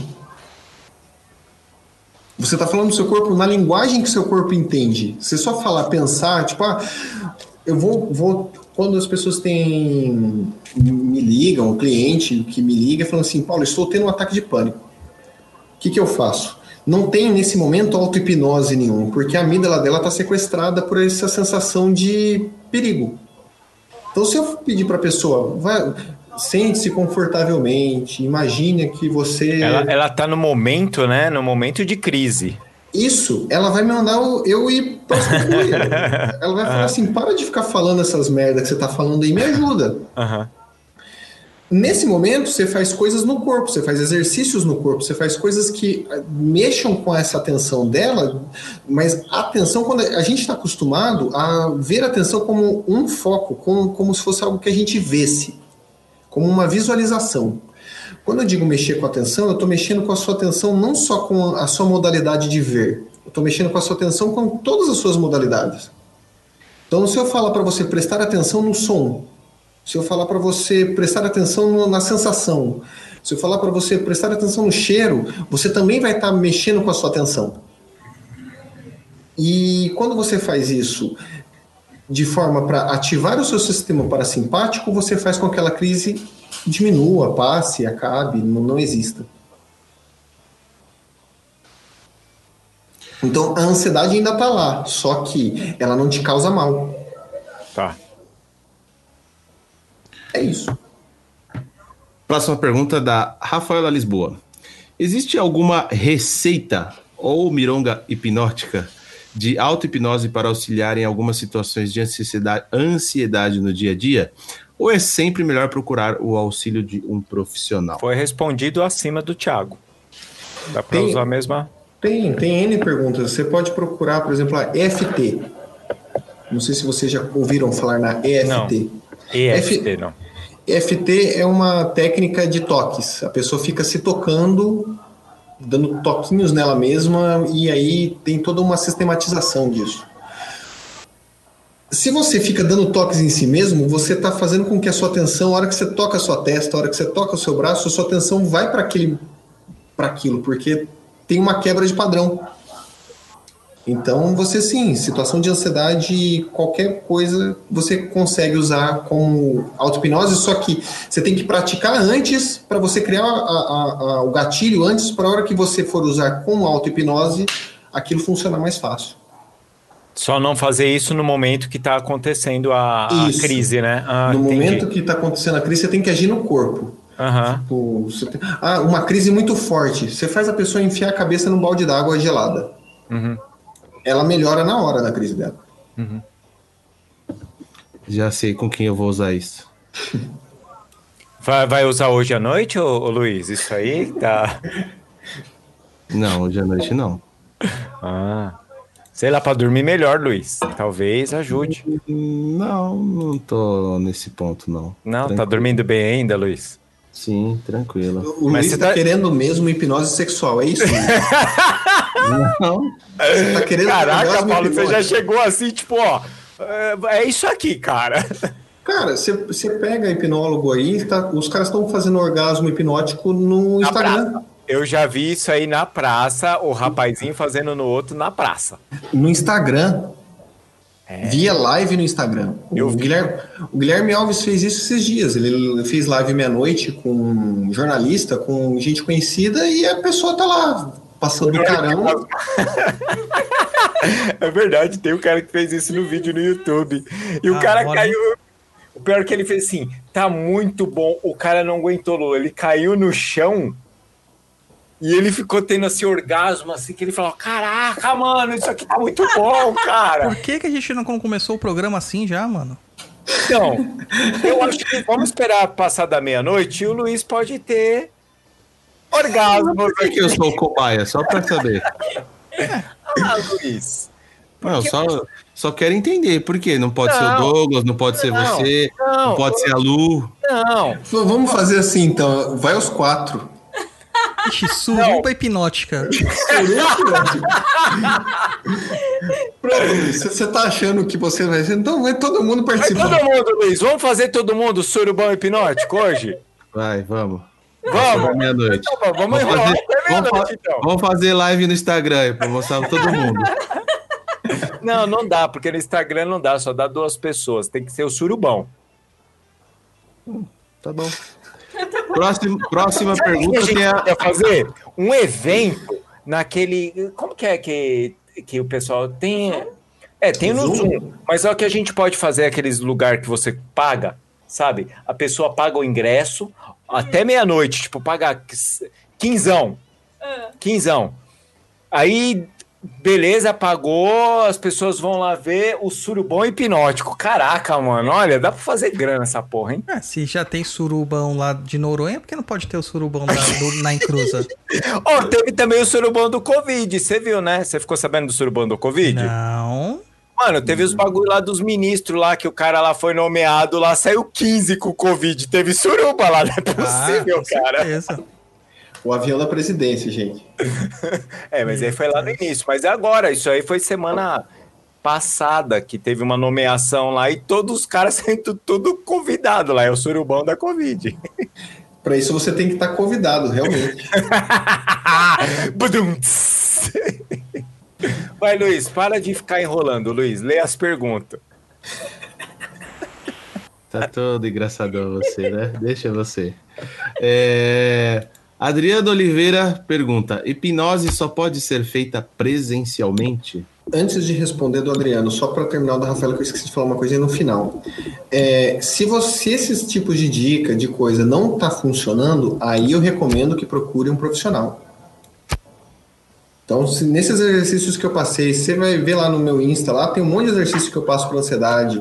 Se alguma dessas coisas não funcionar do jeito que eu explico, ou do jeito que qualquer explica, aí você precisa de um profissional habilitado para estar te ajudando a resolver aquilo, porque aí pode ser algo que precisa de mais tempo. Respondendo a pergunta do Adriano, não, não, eu trabalho desde a quarentena, eu tenho feito só hipnose online. Então, ah, sim. Porque a gente acabou de receber um superchat aqui do Biscoito para o Wesley. Qual a arroba desse Instagram do orgasmo hipnótico? Funciona de calça jeans? funciona. É, você, o, pior que assim, Wesley, você não precisa botar a mão lá pra fazer o orgasmo. Não é isso. Não tem, cara. É, é, é, é igual aquele filme lá que tinha lá, do que a, moça falava assim: ah, a mulher pode fingir orgasmo e começava a fingir que tava orgasmo na mesa só pra fazer o cara passar vergonha. É tipo isso. O que pressupõe transe causa transe. Aham. Então, tudo que pressupõe. Então, se você começa a agir como se tivesse, você acaba entrando num transe. Então, se você imaginar da transa que você teve, da mais gostosa que você teve, da que teve e aquilo você vai aumentando as sensações, você pode. Porque, gente, orgasmo também é diferente de ejaculação. Isso, exatamente. E aí, só que isso já entra em outro papo de outra coisa que não daqui, mas sim, não dá para ter homens dá para ter orgasmos dá para ter um monte de coisa. Isso aí, ele fez até uma hashtag. Hashtag suruba nem cruza. Meu Deus do céu. Vamos lá Luiz! Mariana Favoreto pergunta hipnose ajuda em traumas familiares mágoas e ressentimentos? Muito. Muito. Pode até ver porque ajuda, só que depende do profissional de estar tá fazendo a, a, a, facilitação da coisa. Ajuda, mas, por exemplo, é, é, você pega constelação sistêmica. Você está lidando com trauma ali, você está usando hipnose. Uhum. Só que você está cagando umas regras muito nervosas ali na constelação. Mas sim, ajuda, ajuda sim. Você consegue fazer, por exemplo, já respondendo a de baixo também, você consegue lidar com. Na verdade, a pessoa entende o quanto ela não precisa dos outros para ser estável emocionalmente. Tá. Então, trauma familiar, mágoa, ressentimento, depressão causada em relacionamento tóxico abusivo é a imagem pessoal da pessoa que não está ela não está bem na imagem pessoal dela, ela não acha que ela merece por qualquer motivo que seja. Uhum. E aí você trabalha para falando assim, não, gente, o porquê que você acha que não merece? O que, que aconteceu na sua vida que fez com que você achasse que não merece? Aí a pessoa regride. Uhum. E aí você dá recursos e fala, tudo bem, mas hoje, com as experiências que você tem hoje, olhando lá atrás, que tipo de dica que você daria para esse eu do passado? Aí acontece, você está capacitando, você está criando recursos para aquela pessoa melhorar. Certo. Ah, então a resposta aqui também foi para Mary Ann também, que ela tinha feito uma, uma outra pergunta aqui abaixo, que seguia mais ou menos a mesma linha. Então já foi respondido também. Sim, porque caso, casos de depressão pode ser tratado com hipnose? Pode ser tratado com hipnose, porque na hipnose você não trata a depressão, você trata a mudança que a pessoa está querendo na vida dela. Uhum. Então você não, você não é a pessoa que cura a depressão, não. Você tem a depressão significa que a pessoa não está fazendo X. E você vai dar aquela, aquele apoio para a pessoa começar a fazer aquela voltar a uma Isso. rotina e coisas do tipo. Exatamente. Certo. Aí você vai capacitar, se a pessoa, ah, eu não me vê. Mas aí tem casos de abuso. Uhum. Cara, caso de abuso é foda. Aham. Porque você tem que ter empatia, você tem que saber como que você fala com a pessoa, porque dependendo do jeito. Porque se é um caso de abuso, que a pessoa viveu e já, já tá na, na idade adulta com aquilo. Se você não fala de- da forma correta, você pode realmente piorar a situação. Você pode voltar ela para uma situação que para ela era um passado ali que só Sim. incomodava ela um pouco, né? Mas você pode trazer à tona. Sim, porque você está fazendo com aquela parte do neu- neural dela, aquela rede neural dela, você está deixando ela toda associada de novo. Então, por isso que tem que tomar cuidado com o profissional que você vai, porque o cara ele pode para para você conseguir melhorar a pessoa, você tem que fazer com que a pessoa passe mal primeiro. Uhum. Por quê? Você precisa que aquela, a- a- aquela rede neural no, no cérebro dela esteja completamente associada. Uhum. Para estar associada, ela tem que estar sentindo aquela dor. Tá. Só que tem meios de você associar sem que a pessoa sinta dor, apesar disso. Só que é coisa que você tem que estudar, passar horas e horas e horas e horas e horas fazendo. E Não é um cursinho de um final de semana que resolve. Vai conseguir resolver a vida dos outros assim, né? Mas assim, um curso de um final de semana ajuda alguém, te capacita alguém a lidar com vícios. Isso, isso dá. Tá, legal. Bom. Senhor Luiz, próxima perguntinha. O Massal Uehara. A hipnose pode auxiliar pessoas com TDI que expressam inúmeras personalidades e que ainda têm uma mediunidade ostensiva de incorporação? O que seria TDI? Transtorno, não sei, de alguma coisa. É o esse- é essa é a parte que faltou para mim, Luiz. Pera aí, vamos pesquisar aqui o que é TDI. Transtorno de dissociativo de identidade. É múltipla personalidade. Cara, assim, não, tra- não é a hipnose que vai tratar, você vai precisar de psiquiatria, porque é, é uma regulação biológica que está faltando na cabeça da pessoa. Só que se o psiquiatra souber hipnose, ajuda. Olha só. Entendeu? Porque daí ele, o psiquiatra sabendo, ele vai conseguir lidar com as personalidades e ele teve o treinamento necessário durante a sua residência, durante todo o seu estudo, para lidar com aquilo. Agora, que pessoas com múltiplas personalidades que expressam essas personalidades e ainda tem mediunidade ostensiva de incorporação, cara, você tá querendo uma pomada do peixe elétrico daí. Você tá querendo.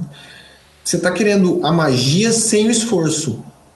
Você tá querendo o auxílio? Auxilia. Só que auxilia porque a pessoa vai estar engajada na mudança. Não auxilia porque o hipnoterapeuta falou durma e a partir de agora sua vida mudou.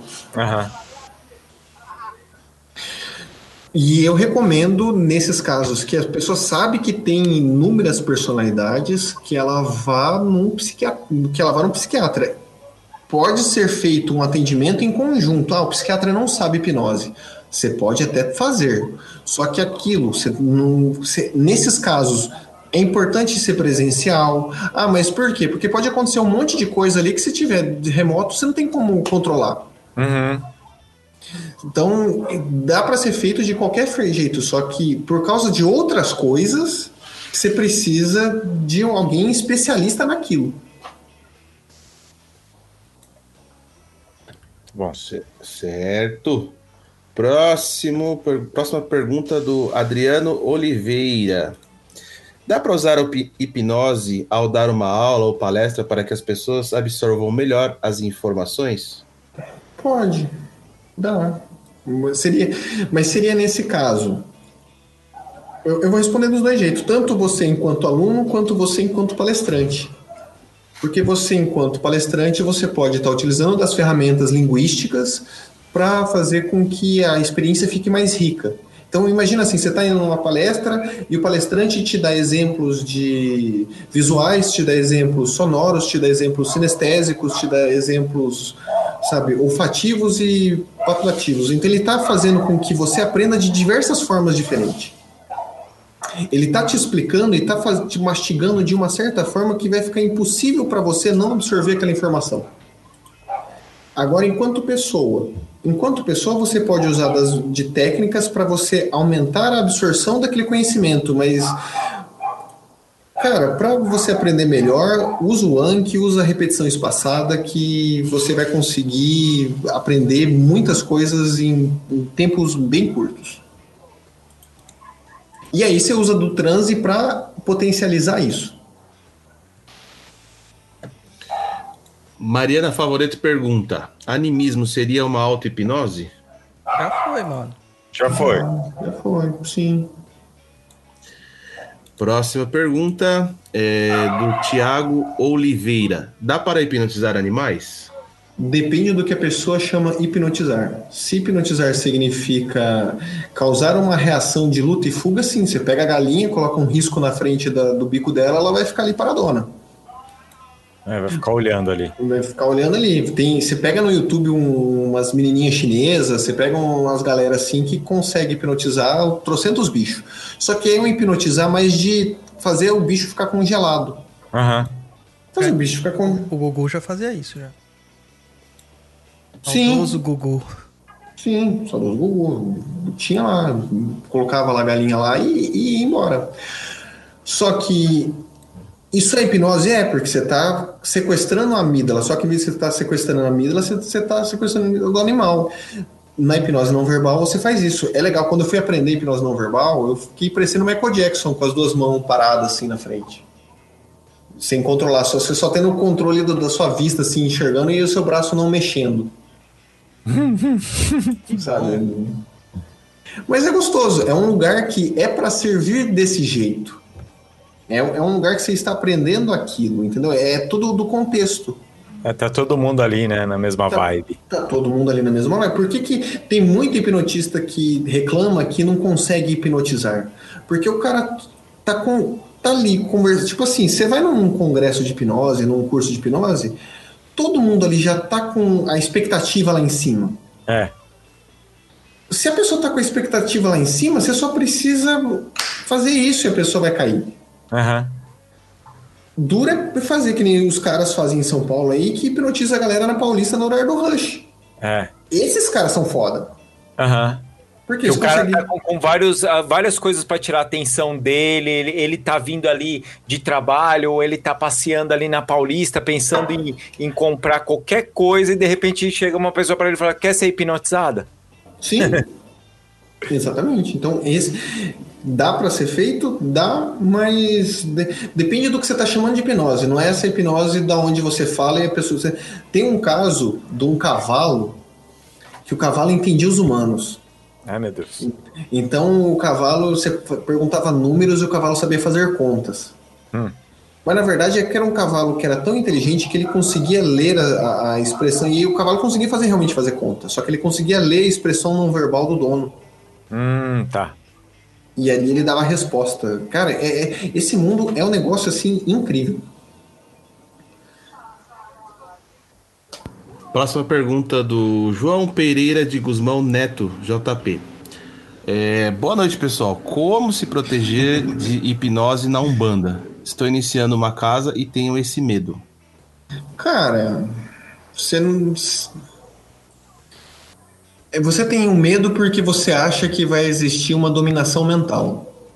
Você tem esse medo. Pode até existir a dominação mental, mas não é a hipnose que vai ser a dominação mental. É o, as pessoas que você tá com medo, É o ambiente é também. o ambiente que, que não tá propício, que você não tá se sentindo confortável ali dentro. Porque, não, não tem como alguém entrar na sua mente. Não tem como alguém te fazer querer algo de forma consciente. Só que, como a gente já conversou antes, de formas muito sutis tem como. De formas muito sutis vai. Só que vai dar confi é uma, é uma relação de confiança que você tem com os irmãos e com o seu pai de santo. Com seus irmãos de santo e com seu pai de santo. Se você acha que tem algum irmão de santo que é mais espírito de porco e vai usar hipnose pra ficar te sacaneando, cara, você não vai. A, a sua mediunidade não vai fluir direito. Porque você não vai se sentir confortável, você não vai sentir que ali é um ambiente que você, se, se acontecesse algo, você vai conseguir segurar o reggae e, e lidar com a situação de forma certinha. Mas entende que não, não é a hipnose, é o ambiente? É. Próxima pergunta. Ô, Luiz, acorda, mano. O convidado tem que estar pedindo no próximo Caraca, pergunta, cara. Luiz! Mano, eu muto meu telefone, meu telefone, Luiz! meu microfone. Luiz! O Luiz, Luiz já tá em transe, gente. O Luiz. Luiz, vocês não Olha o zoinho de Pesado. transe dele, ó. O Luiz. Lu- O Luiz já tá com o olho pesado. o Luiz, daqui a pouco, ele só vai simplesmente baixar a cabeça e ficar de boa. Bem Luiz, dormida, ó. Luiz, bem dormida. Luiz, pensa assim: uma escada, cara, tem 20 degraus. Você começa descendo 20, aí você tá escutando minha voz no 19, você tá descendo cada vez mais, ficando mais tranquilo. 18. Vamos, Luiz! Continue, Luiz! Continua aí até um. Vai, mano, para de ser besta. É, o João Pereira. Sofro com procrastinação. Nossa senhora! Calma, pera aí, deixa eu recuperar meu coração. Uh! Foi por pouco. Cássio! Quase! Essa foi por pouco, quase. Uh. Tá, continua. Sofro com procrastinação com meus estudos. Existe hipnose para melhorar o desempenho, até mesmo no trabalho? Pois sei que em alguns casos de síndrome do impostor isso é comum.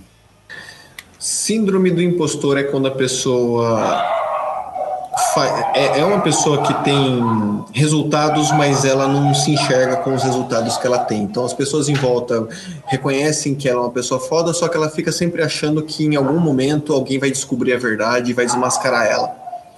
Tem, tem como. Você com, com a hipnose você pode melhorar seu desempenho.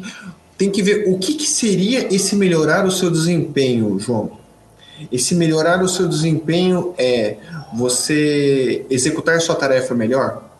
Melhorar seu desempenho você entregar, hum, entregar os, os jobs de, de maior quantidade.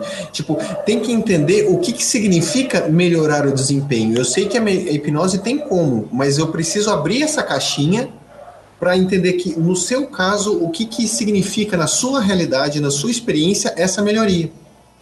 Precisa fazer uma boa anamnese ali pra entender, né? Mas dá sim. Dá, dá sim. Inclusive, eu comecei com hipnose por causa. Fui procurar essas coisas de hipnose porque eu tinha muita ansiedade e eu também tenho TDAH. Então, como que eu fazia para usar isso ao meu favor? Porque Isso é coisa de magista do caos, cara. Ele olha e fala assim, cara, eu tô aqui, eu tô querendo melhorar o bagulho, como que eu faço pra me resolver? cara, tem tem um cara lá nos Estados Unidos que toma urina, gente, o Bear Grylls, entendeu? Então, não, não precisa de hipnose para passar vergonha, né, pra. Muito bom. Próxima pergunta da Rafaela Lisboa. Roponopono é uma espécie de hipnose? Cara, é mantra. É, é um mantra que falam que tem toda. De novo, é uma sistematização que alguém fala. Você vai ficar repetindo esse mantra e você vai. Você pode alcançar o estado X. É uma sugestão. Se é uma sugestão, é uma espécie de hipnose. Certo. O Ra a Rafaela Lisboa pergunta indicações sobre livros de hipnose. Em português, tem poucos. Tem o clássico da hipnose, que é o Hypnotherapy, do Dave Elman, só que tem que ser, hoje, tem que ser lido com. mu- É aquela coisa de você ler pela ideia da história, porque tem muita coisa que é falsa. O Elman, ele foi um, um dos caras que sistematizou a hipnose como a gente tem hoje. A hipnose clássica foi criada pelo Elman.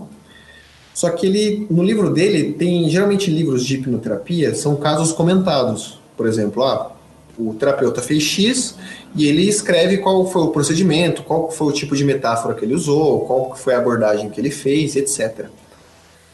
O Elman ele fez isso também, só que ele afirma que tipo você tinha como é, é, uma coisa que a gente não comentou também, cura gay, curar com hipnose, sabe? Não, não existe isso, gente. Se, e o no Elmo ele tem umas coisas, tipo assim, ele falava que não tinha como curar vícios, por quê? Porque ele era um fumante inveterado, enquanto ele tava... é, ele não queria. Ele não queria. Ele, tava, ele usava o fumo, é, enquanto eu tragar aqui uma vez, vou tragar a segunda, vou tragar a terceira e senta no transe. Uhum. Porque ele tava, só que ele é, tinha isso. Só que é um livro muito bom de ser lido, para você entender as bases, saber como é que a coisa surgiu, e a partir dali você vai se melhorando livros da. da. Ixi, sumiu o nome da minha cabeça. Deixa eu lembrar, daqui a pouco eu volto nome. Você pega o Hispanos. Você, livros em português não tem, então você tem que pegar livros em inglês. A literatura em português é muito ruim, mas tem tipo os livros do Alberto Delisola, ele tem muita apostila também aqui que é liberada, que ele põe no, no site dele, que dá para você ler, dá para ter uma boa ideia. Tem a, próprios vídeos do, do Alberto que tem no, no YouTube dele ali, tudo de graça para você vê ali, ele num momento nenhum ele ele tá te enganando alguma coisa, são exercícios simples ali, tem até exercícios mesmo de auto-hipnose que ele te ajuda, né? Tem, Paulo? no canal dele tem vários auto-hipnose para insônia, auto-hipnose para, tipo, porque é sugestão. Então você tá colocando a pessoa num estado emocional e tá dando uma sugestão para ela. É. Essas auto-hipnose guiada é isso. É. Um que eu curtia fazer dele era um que é para atenção eu tava muito cansado, não tava prestando atenção, eu fazia aqueles, acho que eram 15, 20 minutinhos de para você voltar a atenção, cara, voltava, continuava estudando, continuava trabalhando de boa. Por exemplo, a gente estava comentando do Saulo, você fazer a MBS, fazer a OLV é excelente. Uhum. Porque você está pegando. A, a, a, esses para atenção geralmente são meditações guiadas que você vai fazendo relaxamento progressivo na pessoa. Uhum. Então você fala para a pessoa focar no pé, relaxa, tensiona. Você fala para a pessoa focar na, na coxa, relaxa, tensiona. Focar na, na, no estômago, relaxa, tensiona. E você vai passando. o, o, método Silva tinha muito disso. Uhum. Para a galera que é pré-histórica aí também porque você está fazendo com que a pessoa, você está direcionando, você está acompanhando e conduzindo a atenção da pessoa. Certo. Então você está direcionando a atenção e a partir do momento que você começou a direcionar, você começa a conduzir. Muito bom. Gente, terminando aqui as perguntinhas. O João ele perguntou aqui: existe hipnose para minimizar ou para parar vícios, por exemplo, cigarro, bebida, sexo, comida? Sim, já foi respondido lá para cima é, dá assim para minimizar esse tipo de qualquer tipo de vício, seja vício em jogo, seja vício é, é, a galera do NoFap November tem como uhum. qualquer porque a estrutura mental do vício é igual, só muda o gatilho. Uhum. Certinho. Ô Paulo, Faz aí seu jabá, Fio. Coloca aí, fala aí onde te encontra, como que te encontra, da onde que você é depois que acabar a pandemia e vai ter o podcast ainda para as pessoas ouvirem, vai saber o que dá para fazer presencial. Olha, eu, você pode me encontrar nas redes sociais, colocar Paulo Quesini, C-H-E-S-I-N-I, e hipnose no Google, você me acha. Certo. Mas, se for lá no Instagram, é paulo.quesini, no Facebook é Paulo Quesini Hipnoterapeuta. No meu site é pauloquesinihipnoterapeuta.com. Certo. Aí são, eu trato ansiedades, eu tra... ah, mas você cura? Não, não cura. Eu trato, eu ajudo a pessoa a sair do trânsito tóxico, do que quer que seja, eu ajudo. Então, seja geral, ansiedades, vícios, luto, qualquer coisa que conversado dá para se fazer, a gente dá um jeito. Meia-noite começou o surubão da. vamos lá, Luiz, vamos lá. É, Luiz, Fecha os olhos e imagina que você tá lá na Austrália, Luiz. Não, pelo amor de Deus, esquece aí. Pelo amor de Deus, pelo amor de Deus. Vamos lá, Luiz. Pensa no Momoa, do seu lado, surfando. Não, Luiz, não quer não? Me inclua fora dessa. Tá bom. Luiz. Para você não ficar chateado, porque você está bastante chateado, eu não quero deixar sair num sentimento ruim no programa, né? Então dá seu tchau, Luiz. Ai, tá bom, vou. Peraí, só um minuto. Desculpa, tive que tossir. Tá bom. É, Tem que falar o tchau mesmo? Eu que vou fechar o programa ou você que vai Não, fechar? você não vai fechar nada, filho. Eu estou falando para você dar Você seu tá tchau. querendo tomar seu lugar, Roy. É, É, é, é, se você quiser, Não, se cara, eu- de Se boa. eu, se eu quisesse tomar o lugar, eu fa- já falava e nem perguntava. Olha só. É, vocês dois estão muito isqueirinhos hoje. O que, que vocês comeram? Palhacitos, né? Nada, filho. Filho, eu só tô falando pra você dar tchau. Pra você não ficar chateado com a gente. Porque fala assim: se eu, eu sair, não vou dar tchau? Como isso?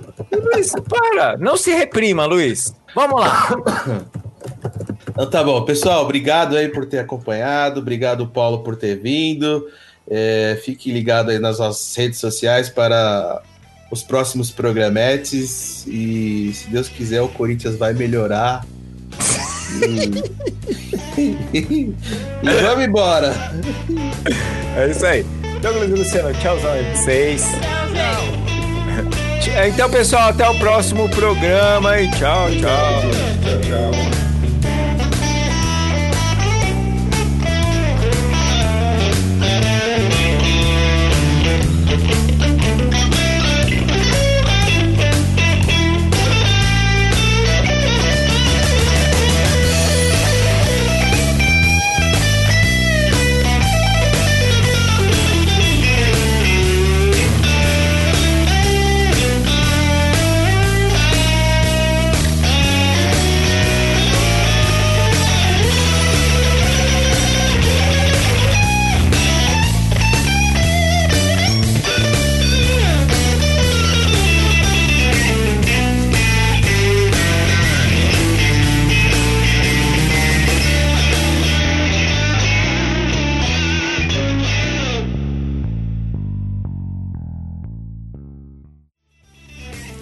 Você acabou de ouvir Papo na Encruza. Acesse www.paponaencruza.com.